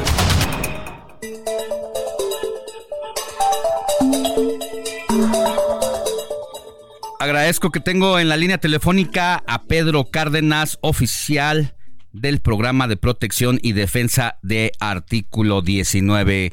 Yo sé que antes que cualquier otra cosa está en primer lugar la protección de la seguridad de los colegas, de los periodistas, de quienes nos dedicamos a este trabajo, pero quisiera empezar al revés, mi querido Pedro, eh, un poco preguntarte ¿Qué opinas del artículo, antes de entrar al meollo del asunto, que publica The New York Times y que hace incomodar a Palacio Nacional y al presidente de la República, López Obrador? Buenos días. ¿Qué tal? Buenos días. Al contrario, gracias a ustedes por, por el espacio para el artículo 19. Y bueno, creo que hay que recordar que en términos de libertad de expresión, los artículos periodísticos pueden incluir espacios de opinión, pueden incluir espacios pues con información que todavía está en proceso de corroboración y creo que pues a fin de cuentas parte de lo que hizo el New York Times eh, dentro de este proceso fue justo decir, bueno, queremos también la opinión, queremos el punto de vista y, y, solicitar información a presidencia, ¿no? Entonces, pues creo que esto es lo que desata todo el asunto, que es cuando el New York Times dice, bueno, tenemos esta información, queremos la opinión y el punto de vista de presidencia. ¿Hay algo que sacar aquí de a manera de mea culpa, de reflexión los periodistas? Del cómo se dieron las cosas, de cómo se usan las fuentes, de cómo hacer el trabajo periodístico. ¿Hay alguna lección que tenemos que aprender? Bueno, sí es, eh, nosotros por nuestro lado digo sí es importante re recalcar que nuestra especialidad no es necesariamente la, la, el tema de periodismo como redacción, ¿no? Porque como somos organización de sociedad civil, sin embargo creo que siempre es importante resaltar que todos los medios de comunicación siempre pueden trabajar en eh, tener pues bien establecidos sus procedimientos, eh, sus códigos, sus códigos de investigación y creo que que es importante resaltar de estas investigaciones en todo caso, ¿no? La primera, pues sí es eh, este proceso de contactar múltiples fuentes. La segunda es de tener bien debidamente definido qué información sí se tiene confirmada y qué información todavía está en proceso de confirmarse, ¿no? Para que, pues, al momento la redacción sea más clara. Sin embargo, el tema que estamos viendo desafortunadamente es que eh, muchas veces la reacción que está viendo no necesariamente es alguien quien haya visto directamente el, texto, ¿no? Estamos viendo la reacción de presidencia y la reacción de presidencia como tal, pues no necesariamente está afinando diciendo, a ver, con cuáles puntos están en desacuerdo, con cuáles puntos están de acuerdo, cuál es el proceso, ¿no? Está viendo una reacción meramente como, ah, no, dijeron esto de nosotros y ya, ¿no?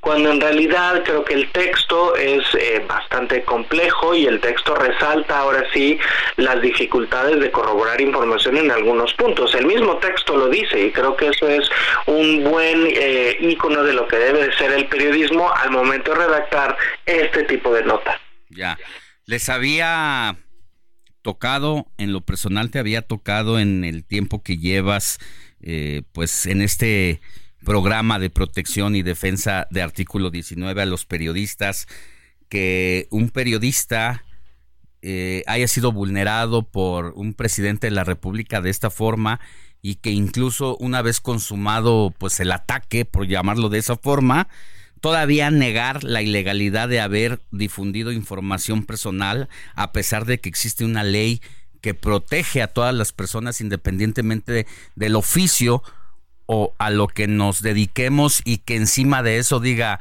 no me arrepiento y lo volvería a hacer? Pues bueno, con esta misma administración no es la primera vez. Desafortunadamente estamos viendo que eh, ya ha ocurrido en otras ocasiones. Recordemos cuando Presidencia misma expone eh, los presuntos documentos eh, de, eh, del SAT, fiscales de Carlos Loret López Carlos Loret López de Mola, por ejemplo.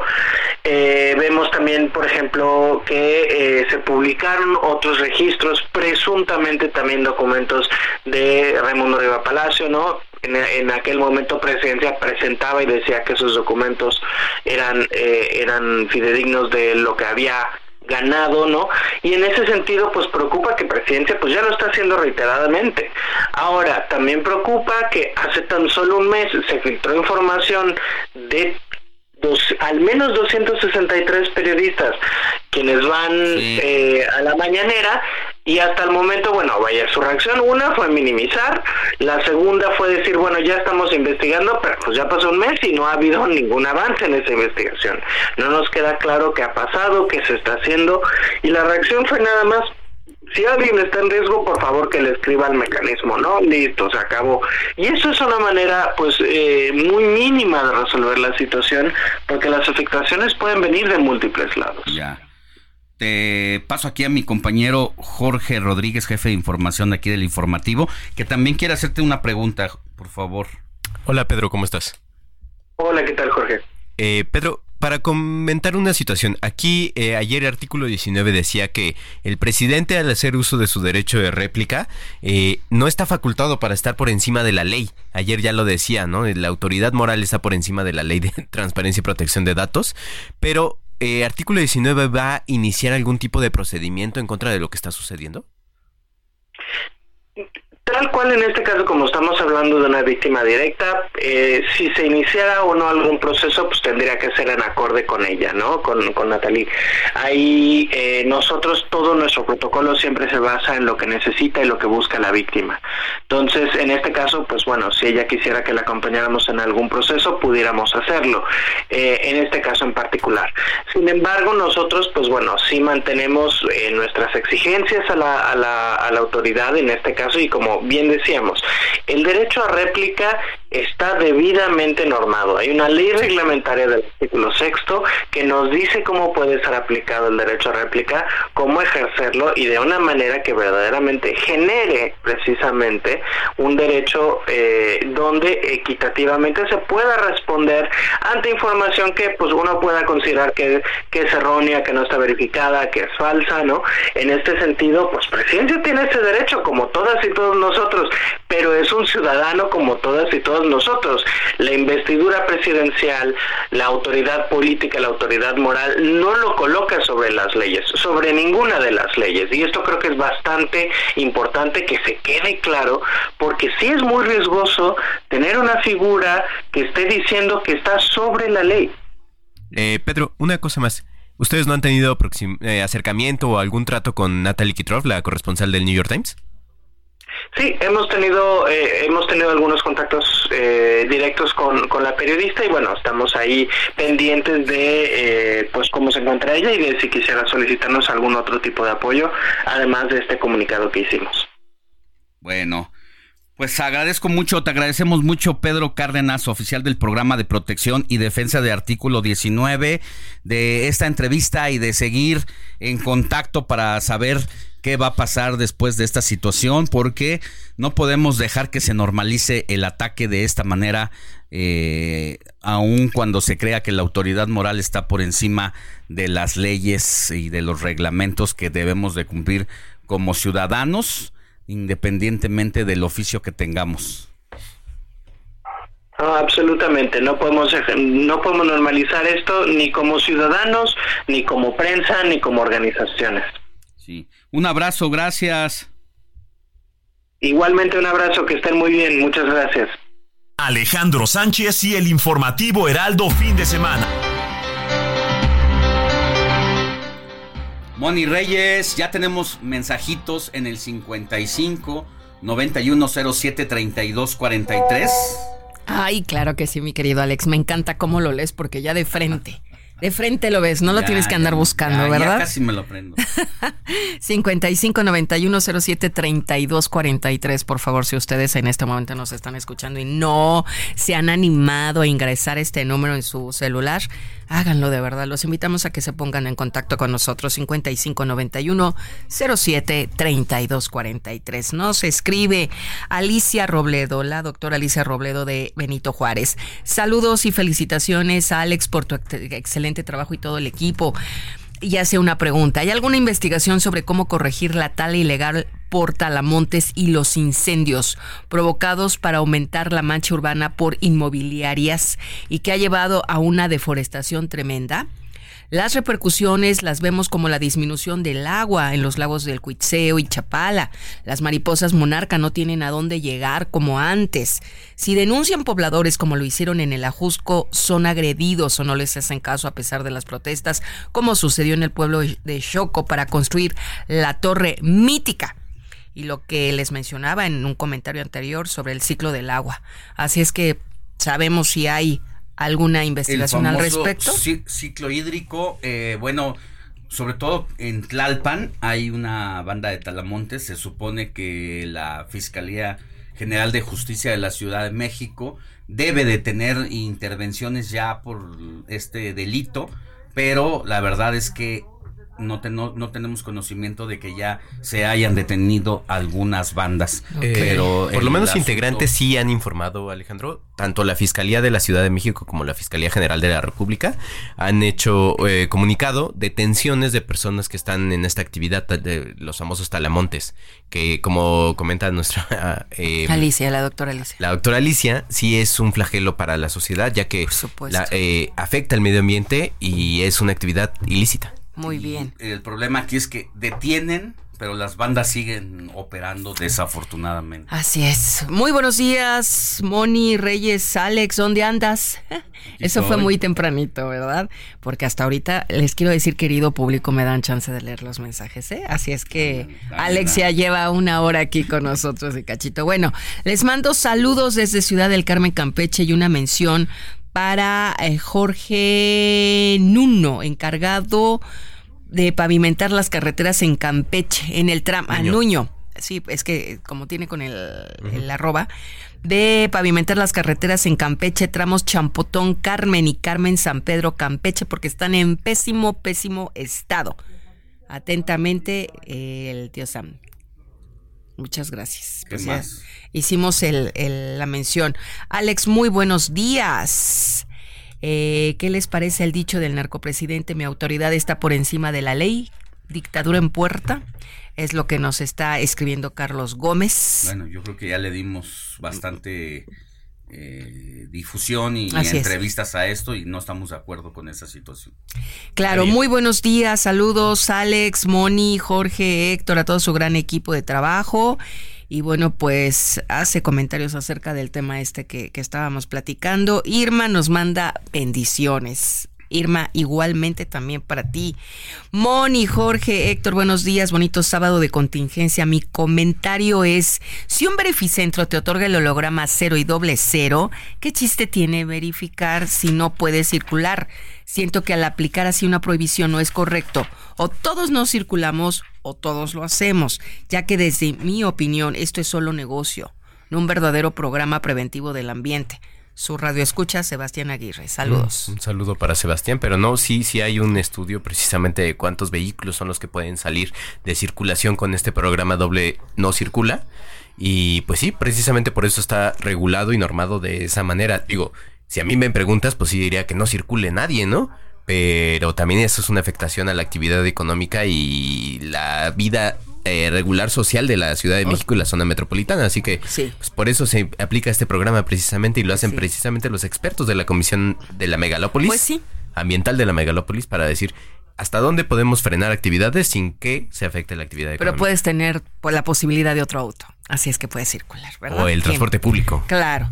Soy Tony Talancón de Cuautitlán Izcalli. Alex, como dice el preciso, que el chocoflán Pepe Mochis cambie su número de celular del tema que ya estábamos hablando. Saludos a todos. Muchas gracias, Tony Talancón. y tenemos, eh, sí, muy buenos días, Alex, Moni, Héctor, Jorge, todo el equipo. Vean una excelente película. Este es en otro tema. Antonio de Harvard siempre nos está recomendando buenas películas. Eh, Días Perfectos, la cual está nominada como mejor película extranjera. Ah, pues muchísimas gracias. Tenemos también a Laredo Smith que nos dice, por favor, saludos. Eh, estoy apoyando a Xochitl, en fin, nos manda fotos, nos manda flores, con mucho cariño, el Heraldo siempre avanza.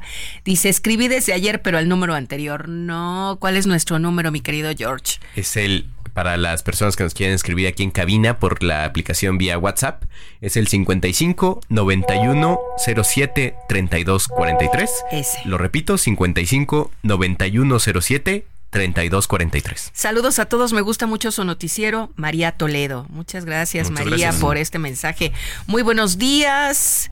Em, desde Querétaro nos escribe Rodolfo Contreras. Dice que, bueno, hace comentarios acerca de que se gobierna sin sujeción a la ley alguna, ¿verdad? Entonces, tenemos más mensajes, pero... Volvemos al ratito con más mensajes. Por lo pronto, seguimos con más información.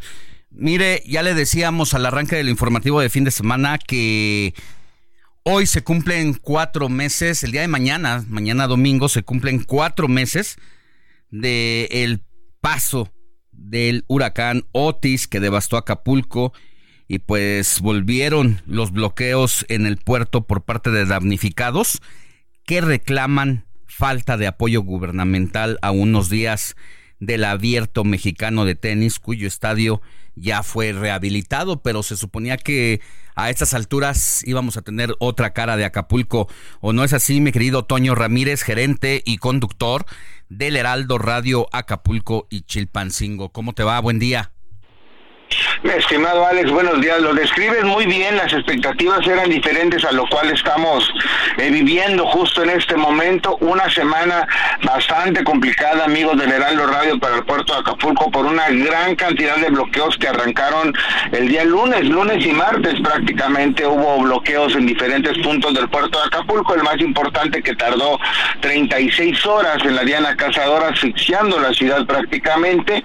El día lunes y martes fueron estos bloqueos por personal no censado, que llama mucho la atención que dentro de esta tumulto de gente, poco más de 300 personas que bloquearon la costera Miguel Alemán, eh, hay personas que no son originarias del puerto de Acapulco, hay personas que no tienen vivienda en el puerto de Acapulco, aún así estaban exigiendo apoyo y estuvieron realizando los bloqueos. Líderes de estas manifestaciones fueron detenidos inclusive a lo largo de la semana porque lunes y martes fue el día, el del bloqueo más complicado. El día miércoles hubo un bloqueo más de 9 a 2 en, la zona del Asta Bandera.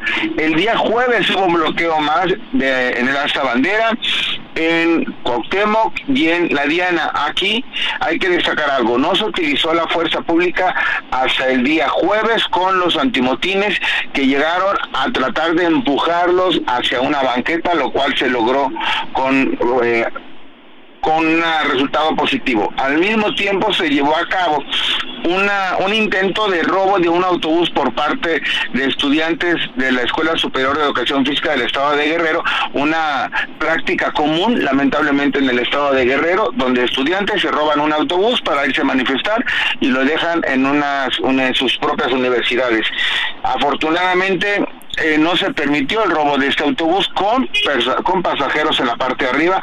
Fueron detenidos 32 estudiantes, presuntos estudiantes de la Escuela Superior de Enfermería, los cuales fueron liberados después de una reunión con los padres de familia. Esto fue la noche del jueves.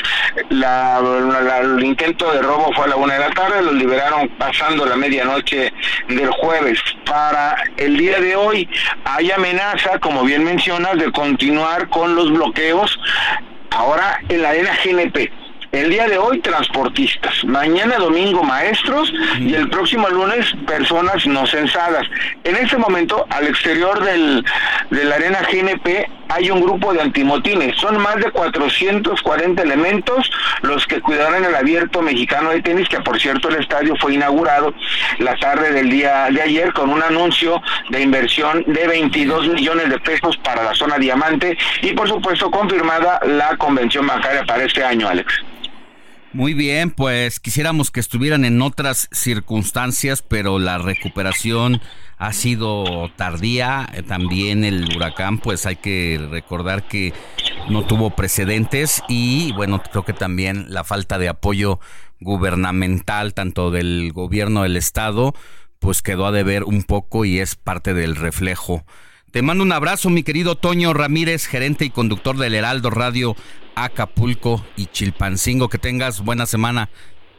Excelente, buena semana y estaremos por supuesto con el reporte a través de los diferentes espacios informativos del Abierto Mexicano de Tenis. Gracias Alex, gracias amigos del Heraldo Radio. Buen día, vámonos a una pausa y vamos a regresar con más información.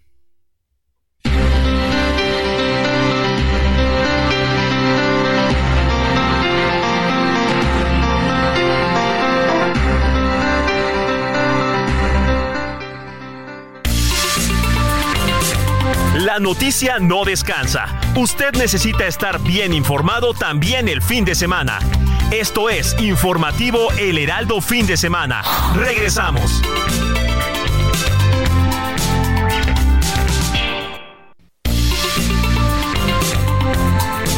Siga en sintonía con la noticia. Alejandro Sánchez y el informativo Heraldo Fin de Semana. Continuamos.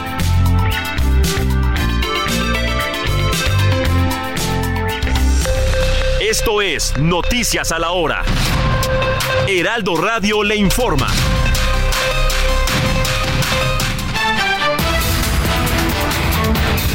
9 de la mañana en punto en entrevista para el informativo fin de semana, la comisionada del INAI, Norma Julieta del Río, reiteró que el presidente Andrés Manuel López Obrador incurrió en una clara violación a la ley de datos personales y la Constitución al divulgar el número telefónico de la periodista Natalie Kitroff, lo que incluso podría derivarle en una multa económica y una denuncia penal. Escuchemos y bueno, eh, a petición del, del, titular del Poder Ejecutivo fue proyectada y divulgada y en eso pues permitió el acceso a terceros no autorizados en el teléfono de la corresponsal. Entonces es una clara violación eh, a la ley de datos personales, pero sobre todo a la Constitución. Le puedo decir que puede ser desde una amonestación pública, como dice la ley, o bien una multa económica comisionada del Río dijo que no tenía conocimiento sobre la publicación de los datos personales de José Ramón López Beltrán, hijo del presidente López Obrador.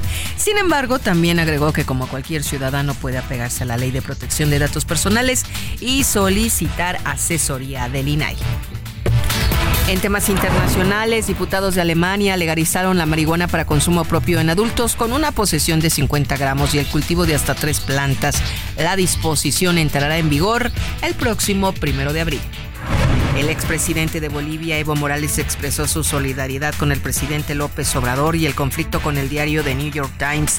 Evo aseguró que hay una campaña de difamación y calumnias en contra del mandatario mexicano. Y por supuesto que hay deportes. La selección mexicana femenil de fútbol derrotó 8 contra 0 a República Dominicana y puso en pie o pospuso más bien un pie en los cuartos de final de la Copa Oro Femenil. Y Querétaro venció a Puebla, Necaxa y Pachuca empataron y Monterrey derrotó 3 a 0 a Juárez. Esto en resultados del torneo Clausura 2024 en la Liga MX. No se olvide que ya estamos entrando a la tercera hora del informativo fin de semana. Mándenos un mensajito de WhatsApp al 5591 073243. Esto fue Noticias a la Hora. Siga informado, un servicio de Heraldo Media Group.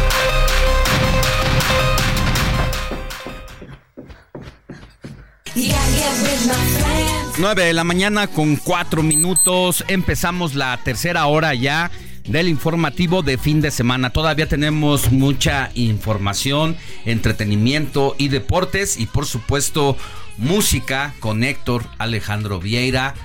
¿Qué, qué nos trae Héctor? Pues un clásico noventero, mi querido Alex, aniversario. Inconfundible el estilo de la agrupación británica Spice Girls. Y estamos escuchando este, este tema titulado Wannabe, que fue el que las catapultó a la fama. ¿Y por qué lo estamos escuchando, mi querido Alex? Porque justamente un día como hoy, 24 de febrero, pero de 1997, es decir, hace 27 años, este tema Wannabe de las Spice Girls ganó la categoría de mejor sencillo en los premios Brit Awards. Y este tema como dato adicional, forma parte de su disco debut Spice, lanzado en 1996.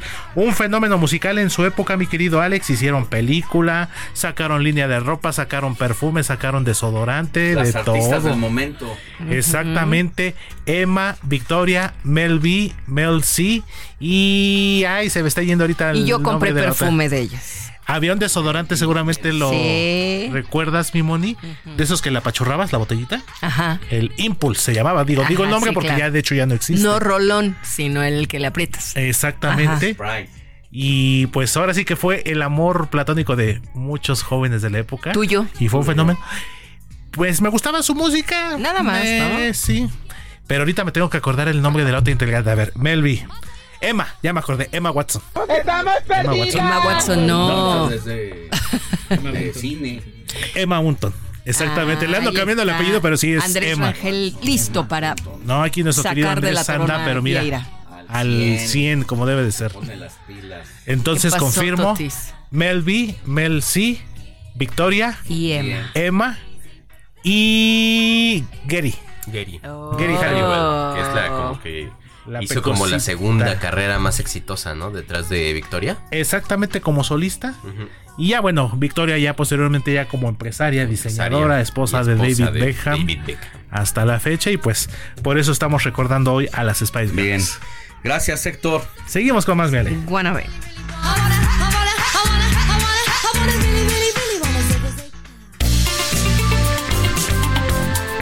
Sigue a Alejandro Sánchez en Twitter. Arroba Alex Sánchez MX.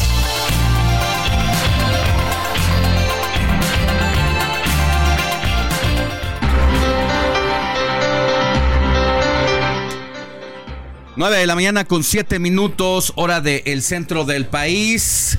Vámonos con Andrés Rangel que nos tiene las tendencias de esta mañana en redes sociales. ¿Ha cambiado? ¿No ha cambiado? Presidente Narco 07. ¿Y qué más tenemos como tendencia esta mañana, Andrés? ¿Qué tal, Alex? Buenos días. Pues sí, ha cambiado, pero sigue en primer lugar el narco presidente AMLO 7. En segundo lugar, el Día de la Bandera, por supuesto. Eh, en tres, curiosamente, está la palabra cambia. Y eso debido a muchos eh, factores, no necesariamente a una tendencia en común. Son como varios tweets que tienen ese contenido y no necesariamente es a un tema específico, ¿no? Exacto. Puedes poner tú cualquier cosa en- con esa palabra en esa oración y se pone en tendencia. Está también Feliz Sábado. Narcocandidata Claudia, ya en su variación 4. eh, New York Times también sigue. Y, y bueno, ya en cuestión de anuncios, eh, quiero decir que estamos transmitiendo el programa para quienes se lo pierden o alcan- no alcanzaron a escuchar una entrevista. En este caso con Julieta del Río, la comisionada Sí. del INAI, una entrevista que anunció en sus redes sociales, incluso del instituto, que lo anunciaron en sus redes sociales. Por si se lo perdieron, está en YouTube, busquen Informativo Fin de Semana con Alex Sánchez. Así, informativo. Informativo O sea, Fin de semana. O sea, ya estamos semana. en, además de X, que se está transmitiendo la... En vivo la transmisión. Está en vivo la transmisión, se está transmitiendo el programa completo. Ya también En estamos YouTube. subiendo en YouTube. Sí, exacto, y ahí la pueden buscar eh, de manera retroactiva por si tuvieron que hacer algo, tuvieron que salir, ir al mandado, ir a... Pueden recuperarla. Exacto, a cualquier grabada. O, o, sea, la pueden ver en vivo y aparte se queda almacenada, ¿no? Exacto. En, informativo fin de semana. estamos? En YouTube. YouTube. En YouTube. Así buscan informativo fin de semana con Alex Sánchez. Pueden buscar la fecha, sábado 24 de febrero para más precisos. Ajá. O también Alex Sánchez MX, pero como hay mucha competencia de Alex Sánchez, aparecen varios Mejor que se vayan directo a informativo, fin de semana. En YouTube. Oh, muy bien. Bueno. Muy bien, gracias Andrés. Nada, Alex. Sigue a Alejandro Sánchez en Twitter. Arroba Alex Sánchez MX.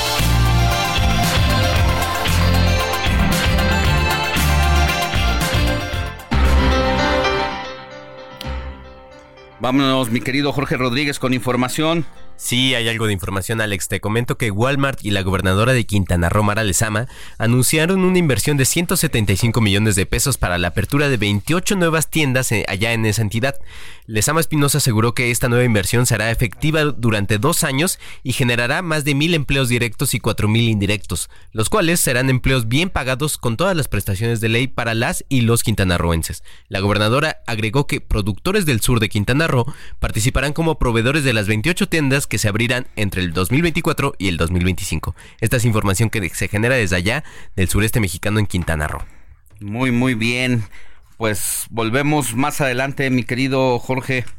Sí, Alex, aquí seguimos con la información y de una vez te comento que este sábado la candidata de Fuerza y Corazón por México, Xochil Gálvez, eh, tiene un evento a las 5 de la tarde que es el vigésimo octavo Encuentro Nacional de Acción Juvenil. Jorge Álvarez Maínez tiene evento a las 4 de la tarde donde rendirá protesta como candidato presidencial.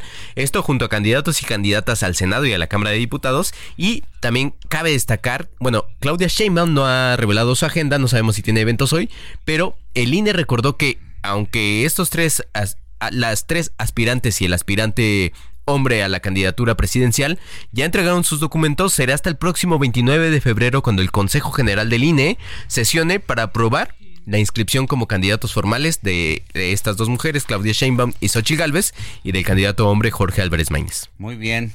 Gracias, Jorge. Gracias a ti, Alex. Desde la tribuna, con Roberto José Pacheco.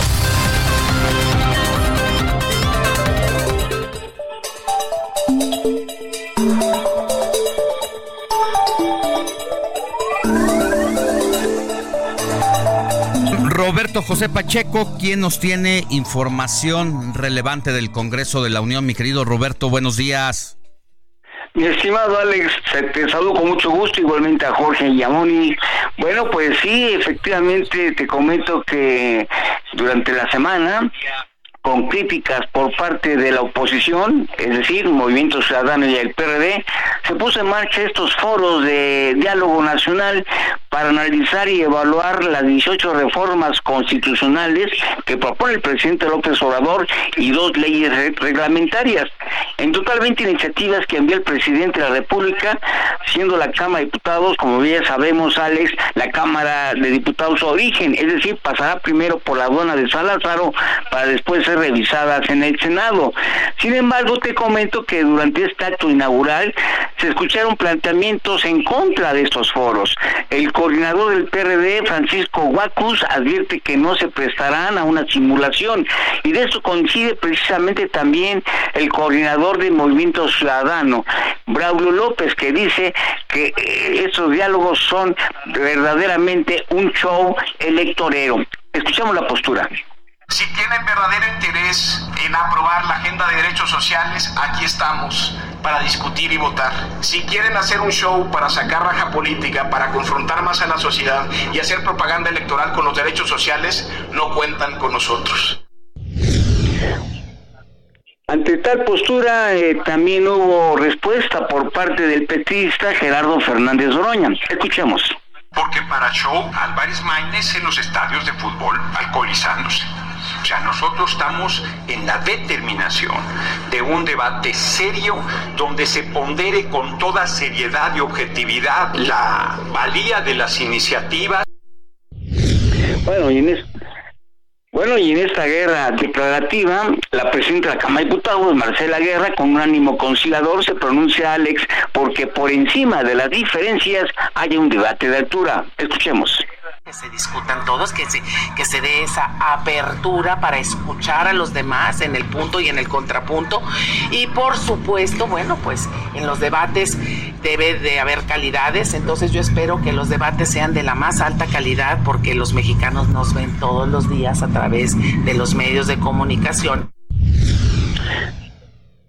Bueno, la Cámara de Diputados va a realizar este trabajo en conferencia con el Senado. Habrá dos foros en la Cámara Baja y otros dos en la Cámara Alta, cinco foros regionales, uno por circunscripción y 32 foros estatales. En suma, habrá foritis en la Cámara de Diputados.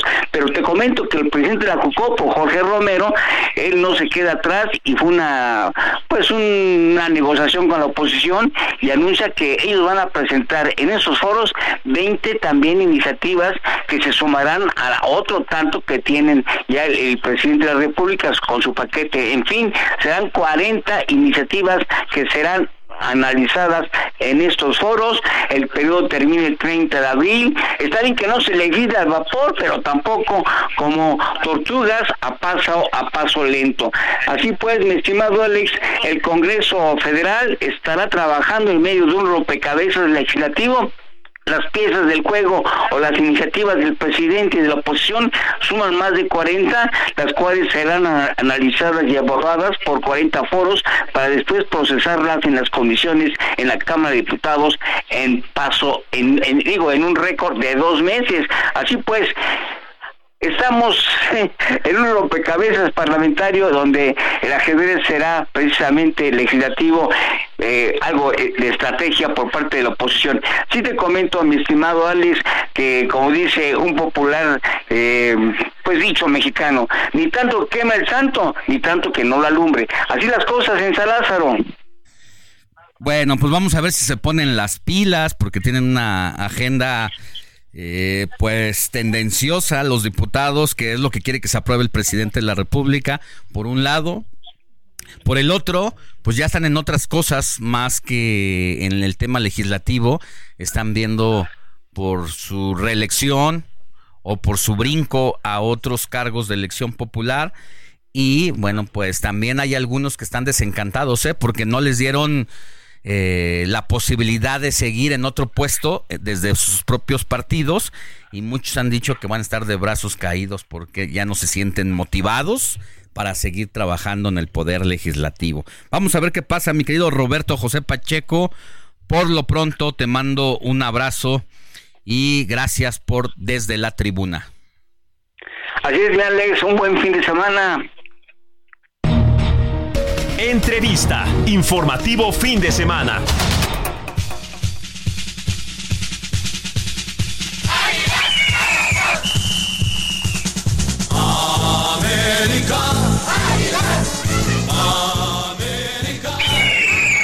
Qué bonito himno de el Club América. Y es que fíjese que apenas esta semana el equipo de Héctor Vieira en algún momento, porque luego ya cambió para irse al Pachuca.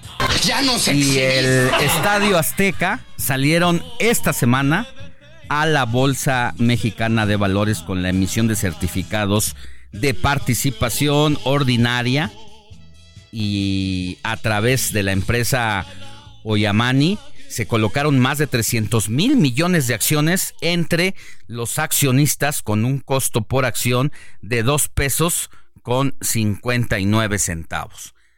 ¿De qué trata esto? Es decir, usted que me escucha, yo que estoy aquí, Moni Reyes, Jorge Rodríguez, ¿podemos comprar acciones de la América? Sí, sí podemos.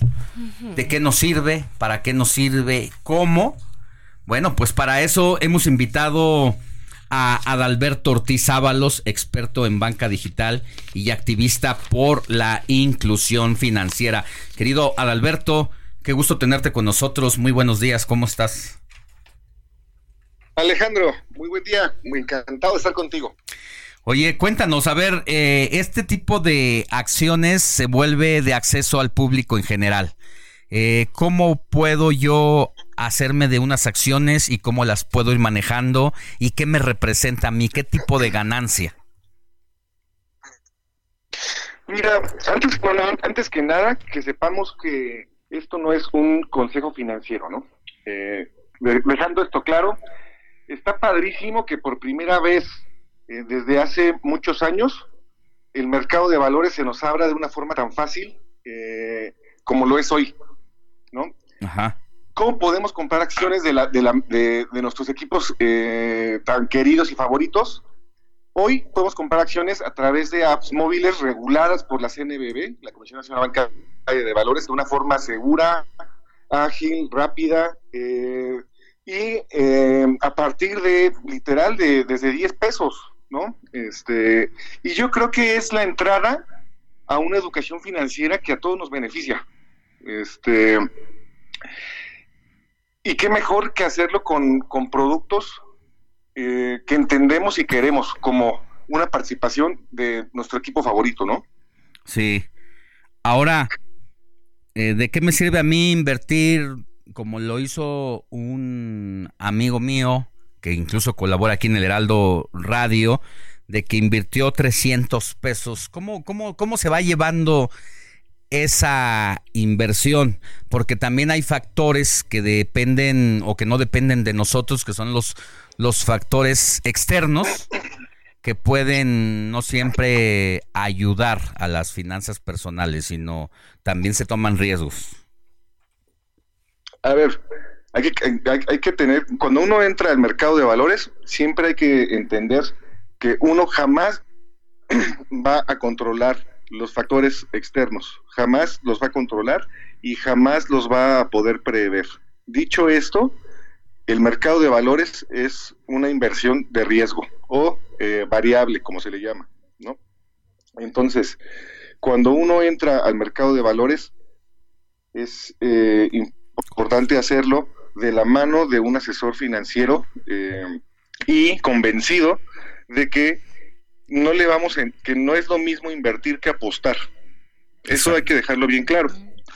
¿va? Es el dos, hay que tener eh, reglas básicas para poder entrarle al mercado de valores de una forma que sea sana.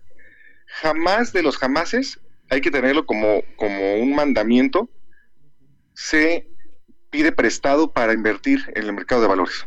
Sí.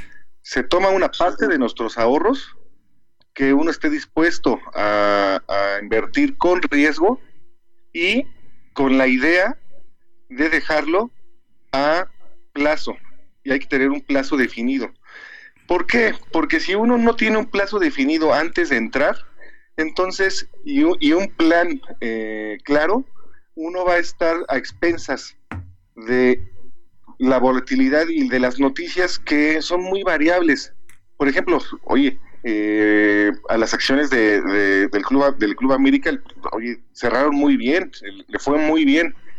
Pero tal vez en, en, la jornada de, la próxima semana por muchos factores que no controlamos y que no vamos a controlar lo repito tal vez no le vaya tan bien. Y eso no depende ni del club ni depende de, nada que, que, podamos siquiera tener ni mencionar aquí entonces, si no tenemos un plan claro y no tenemos un plazo, un horizonte de inversión, como se le llama, tal vez nos gana la emoción y retiremos antes de tiempo y entonces dejemos dinero sobre la mesa y tengamos una minusvalía de nuestro portafolio. Ya. Lo que nos va, lo, que nos va a proteger de tomar decisiones por impulso y eso que y eso afecta durísimo eh, el valor de nuestro dinero es tener bien claro cuánto tiempo vamos a dejar la lana en eh, nuestra inversión en acciones.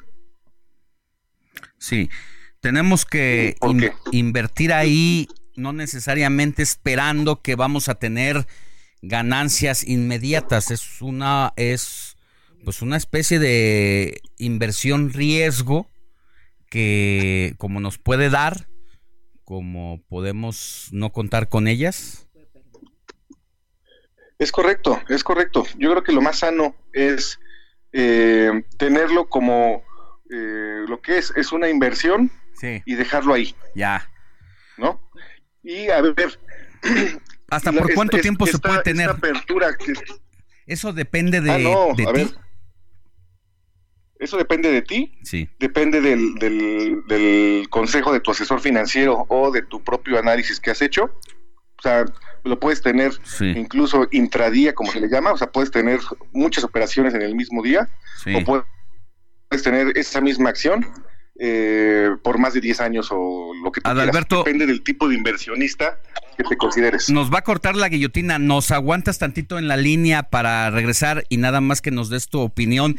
Es extraño que el América abra esto cuando tiene el Estadio Azteca en remodelación y viene el Mundial. ¿Cómo lo podemos relacionar con ello? ¿Te parece? La noticia no descansa. Usted necesita estar bien informado también el fin de semana. Esto es Informativo El Heraldo Fin de Semana. Regresamos.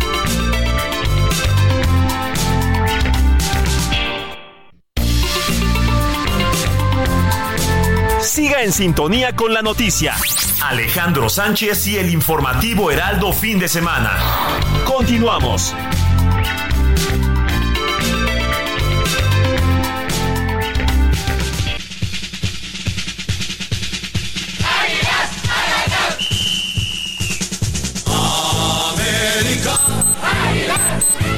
9 de la mañana con 30 minutos hora del centro del país. Mire, estábamos platicando antes de irnos a la pausa sobre eh, pues la apertura que hace el Club América y el Estadio Azteca de ir esta semana a la emisión de certificados de participación ordinaria de la Bolsa Mexicana de Valores a través de la empresa Oyamani se colocaron más de 300 mil millones de acciones entre los accionistas con un costo por acción de dos pesos con 59 centavos.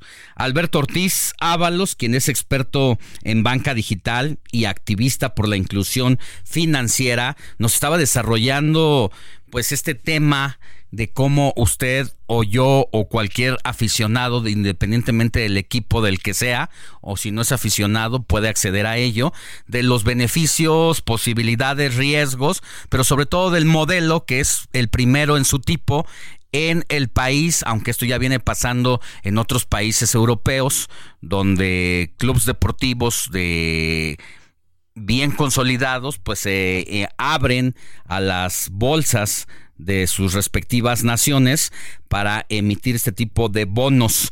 Y ya la pregunta que te hacía, querido Adalberto Ortiz, antes de irnos a la pausa, si crees que tenga alguna relación el tema de que el Estadio Azteca tiene que ser remodelado, necesita una inversión multimillonaria para estar apto para la inauguración del el Mundial que va a ser en México, Estados Unidos y Canadá y que ha sido escogido este gran estadio para iniciar esta justa deportiva. Si crees que tenga alguna relación entre esta apertura con la fuente de financiamiento que se requiere para modernizar el estadio. ¿Cómo ves?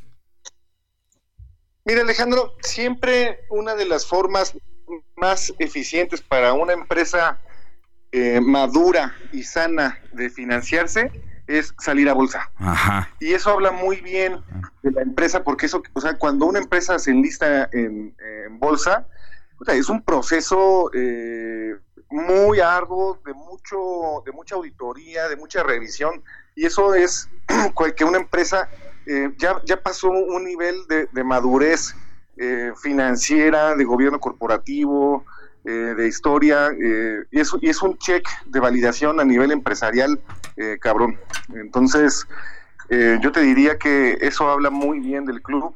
Como bien dijiste, solamente hay 20 clubes a nivel mundial que han salido a bolsa, dos en, en, Europa. Entonces, pues esto posiciona al Club América pues a un nivel de, de, lado empresarial eh, top. Ya. ¿no? Bueno, pues va a ser interesante este, entonces. Pues, qué, padre, ¿no? Esta, esta inversión, o sea, tú animarías a, los interesados a que puedan entrarle desde una acción que cuesta, ¿cuánto dijimos? Dos, dos pesos con 59 centavos. Desde ahí para arriba. Claro, a ver, yo animaría a todos los que pueden invertir, eh, que le entren eh, al mercado de valores eh, y que, le, que inviertan en lo que le entienden y a los y a lo que le gusta y a, lo que le, a lo que les gusta. Oye, si no le entiendes y no te gusta, no le entres. Ya. Bueno, y si no que te busquen, ¿no? Por supuesto. ¿Dónde te podemos contactar? ¿Dónde te podemos contactar? Mira, eh, nos pueden buscar en, mis redes sociales, eh, Adal Ortiz Oficial. Adal Ortiz eh, Oficial, ahí Estoy este, en Instagram. Ok. Y eso mismo en Facebook, en Twitter, ahí. Muy bien. Tienes uniformadas todas tus redes y eso se agradece siempre. Y entonces, eh, esto también entiendo que para quienes sí les interese, se puede comprar una acción incluso por internet, ¿no? Es correcto. De hecho, eh, como te comentaban, desde, desde una app móvil, eh, como puede ser, por ejemplo, pues todas estas que están saliendo, GBM Plus, Flick, etcétera, eh, tú puedes comprar eh, acciones, eh, como dices, desde una sola acción, puedes tener acceso al mercado de valores de forma inmediata. Yo recomiendo que sea a través de un asesor financiero porque es algo delicado. Bueno, te mando un abrazo a Adalberto Ortiz Ábalos, experto en banca digital y ya activista por la inclusión financiera y ojalá podamos estar más seguido hablando de estos y otros temas relacionados. Alejandro, muchísimas gracias.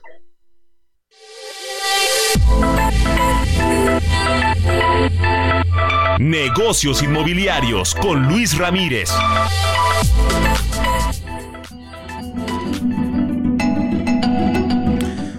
Vámonos con Luis Ramírez, conductor de Mundo Inmobiliario en el Heraldo Radio y socio fundador de Vive de las Rentas y que nos trae los temas de tendencias inmobiliarias 2024. ¿Qué tenemos en esta ocasión? Luis, buen día. Mi querido Alex, me da muchísimo gusto saludarte. Muy buenos días. Pues eh, traemos, te traigo justo cuatro tendencias, cuatro tendencias del mundo inmobiliario que sin duda van a imponerse este 2024 y es que todo lo que gira a nuestro alrededor son bienes raíces, hasta los estadios, Alex, es un negocio de bienes raíces. Hablabas hace un rato justamente del tema y bueno, pues imagínate la rentabilidad que te da un estadio al tener estas eh, entradas cada vez que se hace un partido de fútbol o cada vez que se hace un evento, porque además se usan para distintas cosas. Pero ¿qué, ¿cuáles son las tendencias de este 2024? Bueno, primero, la forma de comprar vivienda cambia. La experiencia, pues ya hablábamos de realidad virtual desde hace muchos años, pero este 2024 será más inmersiva, permitirá a los usuarios tener eh, pues una visita completamente virtual y para ello pues eh, se va y esto va a permitir que se facilite la búsqueda. Además la inteligencia artificial va a resolver el problema que tenían los compradores antes de este año, que era entrar a buscar en un mar de propiedades desordenadas, propiedades que a lo mejor no habían dado de baja de los portales inmobiliarios. La inteligencia artificial les permitirá elegir propiedades que estén viables y vigentes. Por otro lado, la venta de las propiedades tiene estrategias emergentes. Va a cambiar también este 2024 y es que el que venda pues tiene que tener estrategias innovadoras de marketing, sí o sí entrarle al marketing digital, a las redes sociales y, por ejemplo, la narración virtual va a ser una tendencia que se, que se impondrá este 2024. Tú vas a ver un video, pero va a haber un narrador que te va a estar eh, pues narrando con emociones y puede ser un narrador real o un narrador eh, virtual inteligencia artificial. Y bueno, pues el alquiler, lo que ya venía yo diciendo, Alex, el alquiler, el mercado del alquiler experimentará un cambio de preferencias, va, va a haber un aumento de demanda en áreas urbanas, eso eh, pues es debido al costo de la vivienda, debido a lo caro que está en las zonas urbanas, pues la gente no le va a quedar más que irse a las zonas suburbanas, gracias también a los nómadas digitales y al trabajo, eh, al teletrabajo, como se le denomina, ya que, bueno, pues eh, no les va a quedar más que vivir a las afueras a los que trabajan online. Y bueno, pues también eh, la última tendencia son las hipotecas. Este 2024 por fin habrá cambios a las hipotecas. Se espera que las tasas se mantengan durante el primer semestre del año, pero para el final del año sin duda podríamos ver una reducción en las tasas de interés, lo cual es una muy, muy buena noticia y nos permitirá eh, pues tener incentivos para estos compradores. En ese orden de ideas, Alex, pues el mundo inmobiliario está cambiando todos los semestres, todos los meses, y de eso hablamos en mi programa. Invito a tu audiencia que me escuchen hoy, 4 de la tarde, Vive de las Rentas Radio, a través de aquí de la frecuencia general, y los jueves a las 10 de la noche, eh, Mundo Inmobiliario. Dense una vuelta a mis redes sociales para que conozcan más así en mis redes sociales y en el programa tenemos toda la información del mundo inmobiliario, pero también oportunidades de inversión. Dense una vuelta, me encuentran en Facebook, en Instagram y a todos los que me escriban ahora en mis redes sociales, les voy a mandar un ebook sobre cinco lugares cinco lugares con muy buena rentabilidad para invertir este 2024. Me encuentran en Luis Ramírez Mundo Inmobiliario en todas las redes sociales y en YouTube igualmente parte de las entrevistas. Luis Ramírez Mundo Inmobiliario, querido Alex, así está el inmobiliario este 2024. Muy bien, te escuchamos al rato a las 4 de la tarde por el 98.5 de FM. Gracias, Luis. Por favor, amigo, abrazo a la cabina. Sigue a Alejandro Sánchez en Twitter, arroba Alex Sánchez MX.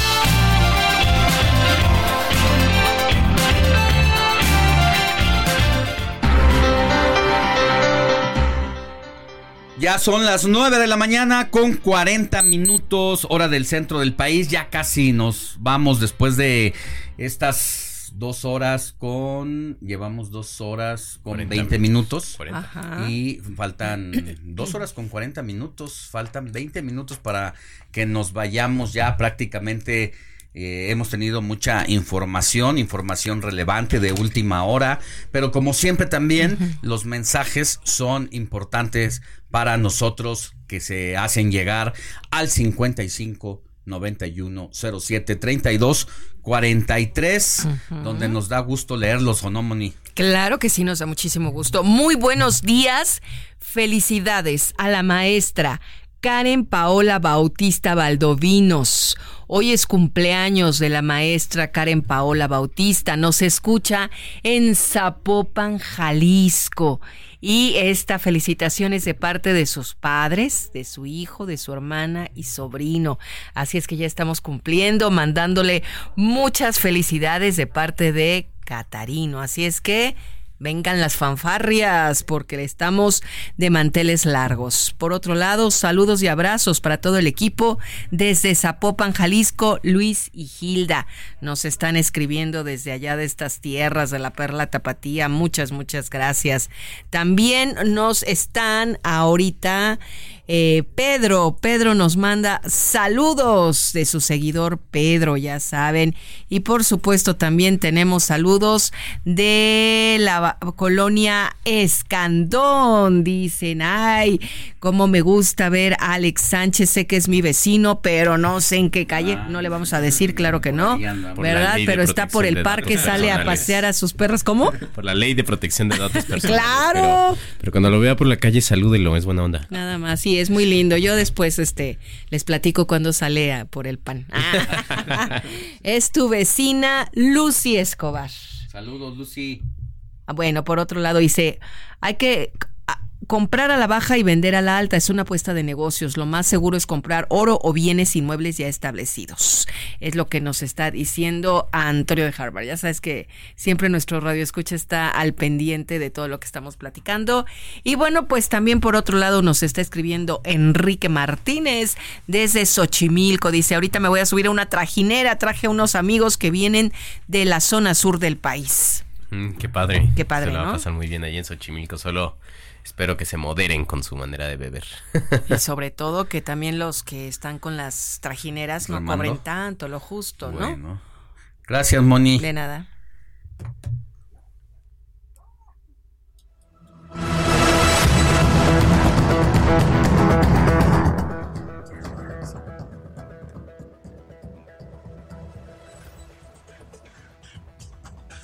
Vámonos a las calles de la Ciudad de México con nuestro compañero Gerardo Galicia, que a bordo de su motocicleta recorre esta gran capital. Mi querido Jerry, muy buenos días. ¿En qué parte te encuentras?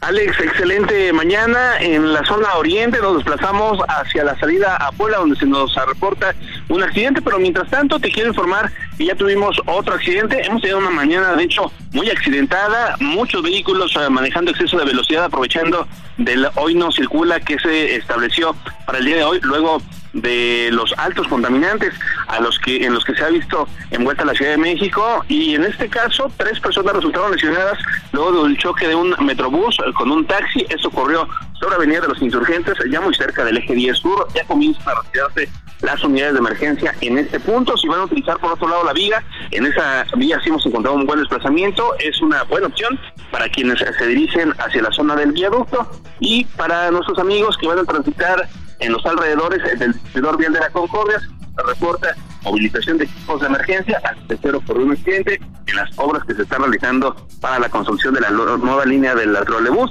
que va a partir de la zona del paradero de Santa Marta hacia el perímetro de Chalco ya en el Estado de México. En breve nos desplazamos hacia ese punto y por lo pronto Alex es el reporte. mucho por favor. Con todo gusto, muchas gracias, hasta luego. Deportes con Luis Enrique Alfonso.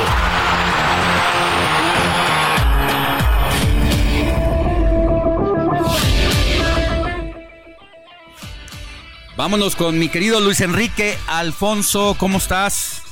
¿Qué tal, mi querido Alex? Te escucho muy muy alicaído, no estás con la soberbia americanista, no, te veo como que alzando el vuelo. ¿Qué, te pasa? ¿Estás bien? Ando pensando en mis inversiones en la Bolsa Mexicana de Valores con el Club América.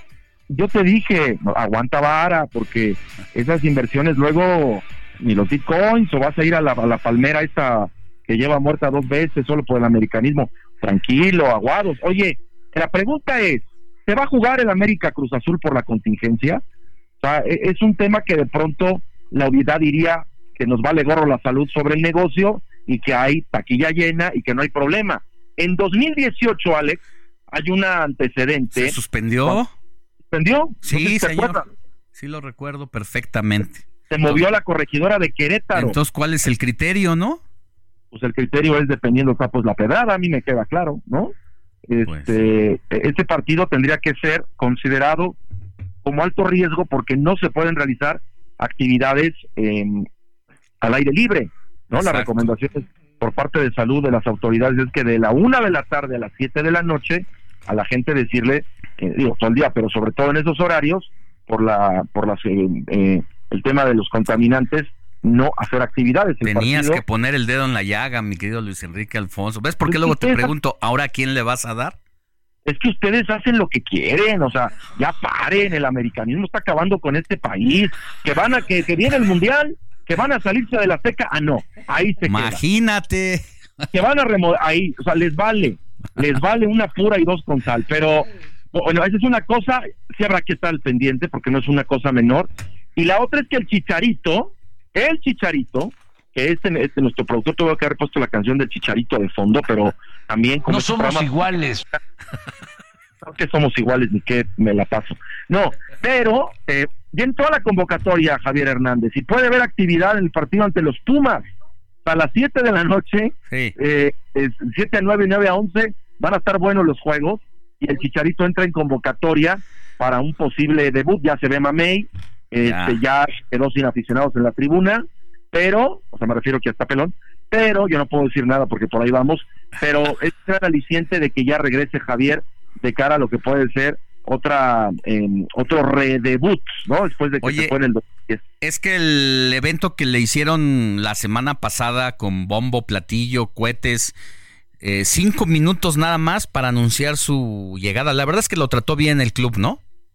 No, lo trataron muy bien. O sea, creo que yo no había visto una Llenaron el estadio lo llenaron. Es cierto también, es cierto también que en México no se acostumbran a este tipo de, eventos, ¿eh? O sea, yo no recuerdo uno de estas magnitudes y yo creo que tendríamos que acostumbrarnos a recibir a jugadores que han dejado huella en el fútbol internacional como el Chicharo, porque nos pueda caer bien o mal con todo lo que trae de su coach mental de ahí, pues que era mienta madres y dice pinche y muchas cosas. ¿eh? Ahí sí está extraño el chicharito, digo, habla acuerdo y todo, pero tiene actitudes extrañas, no sé si su coach de vida le... como que me lo movieron ahí, o sea, pues ojalá pueda resetear. Lo formateó, exactamente. Que lo tenga que resetear y entender que pues la labor que tiene más allá de lo futbolístico, también más allá es como una imagen y, una, y un, un referente para los niños. Entonces, a, mí no me da miedo ni me asusta las groserías, pero también yo creo que hay que establecerlas en momentos y situaciones que van acorde y no nada más para poder formar un léxico, un lenguaje. Compensar, con, pensar en cosas chingonas estaba bien, ¿no?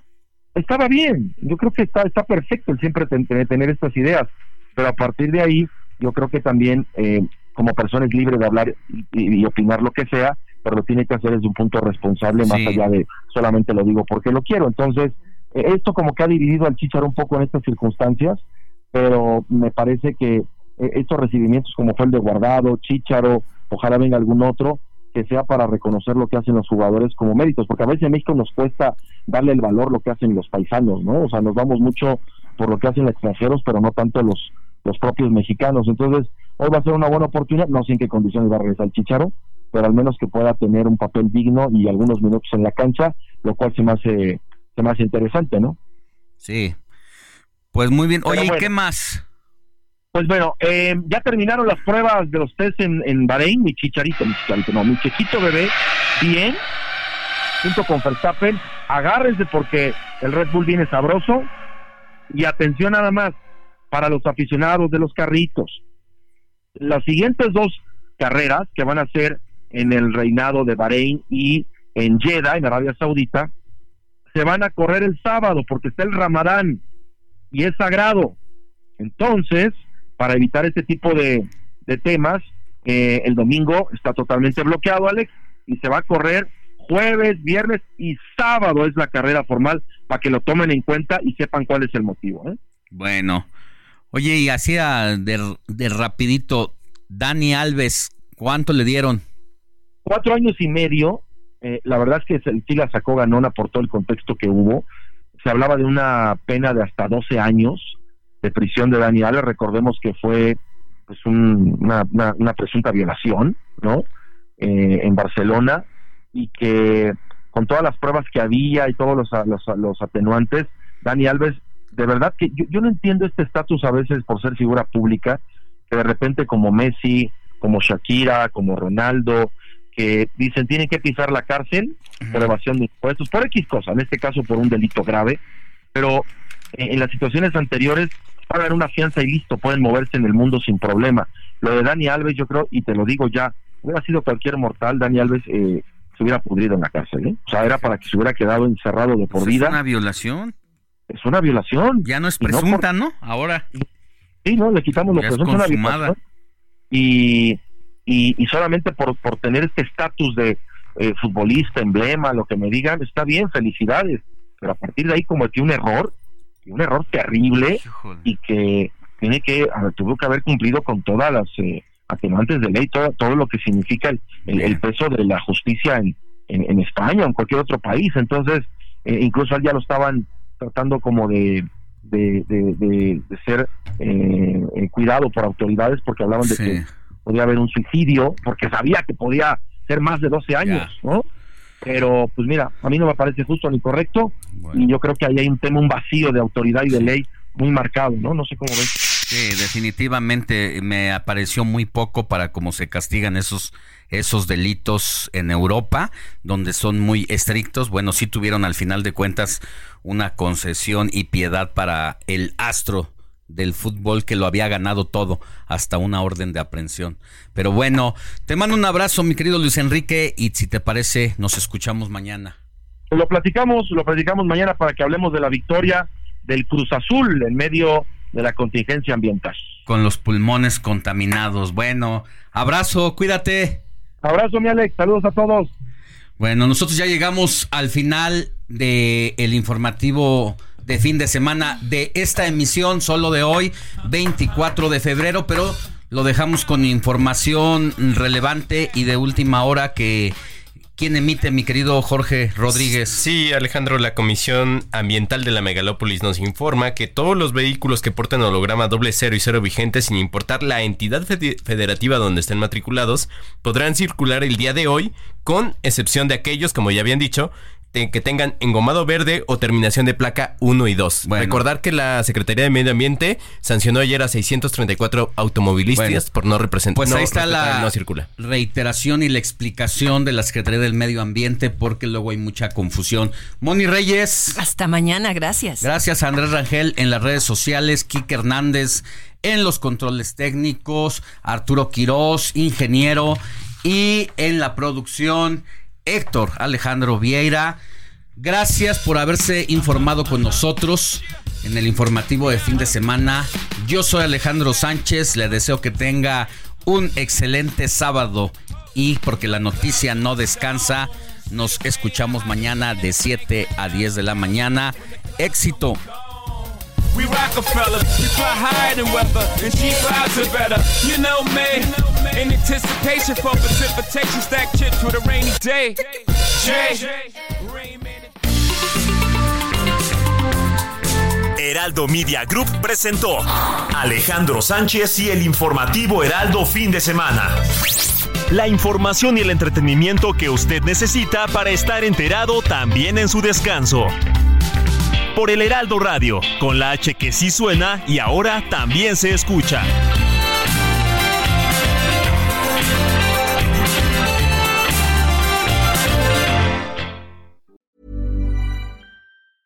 Selling a little or a lot?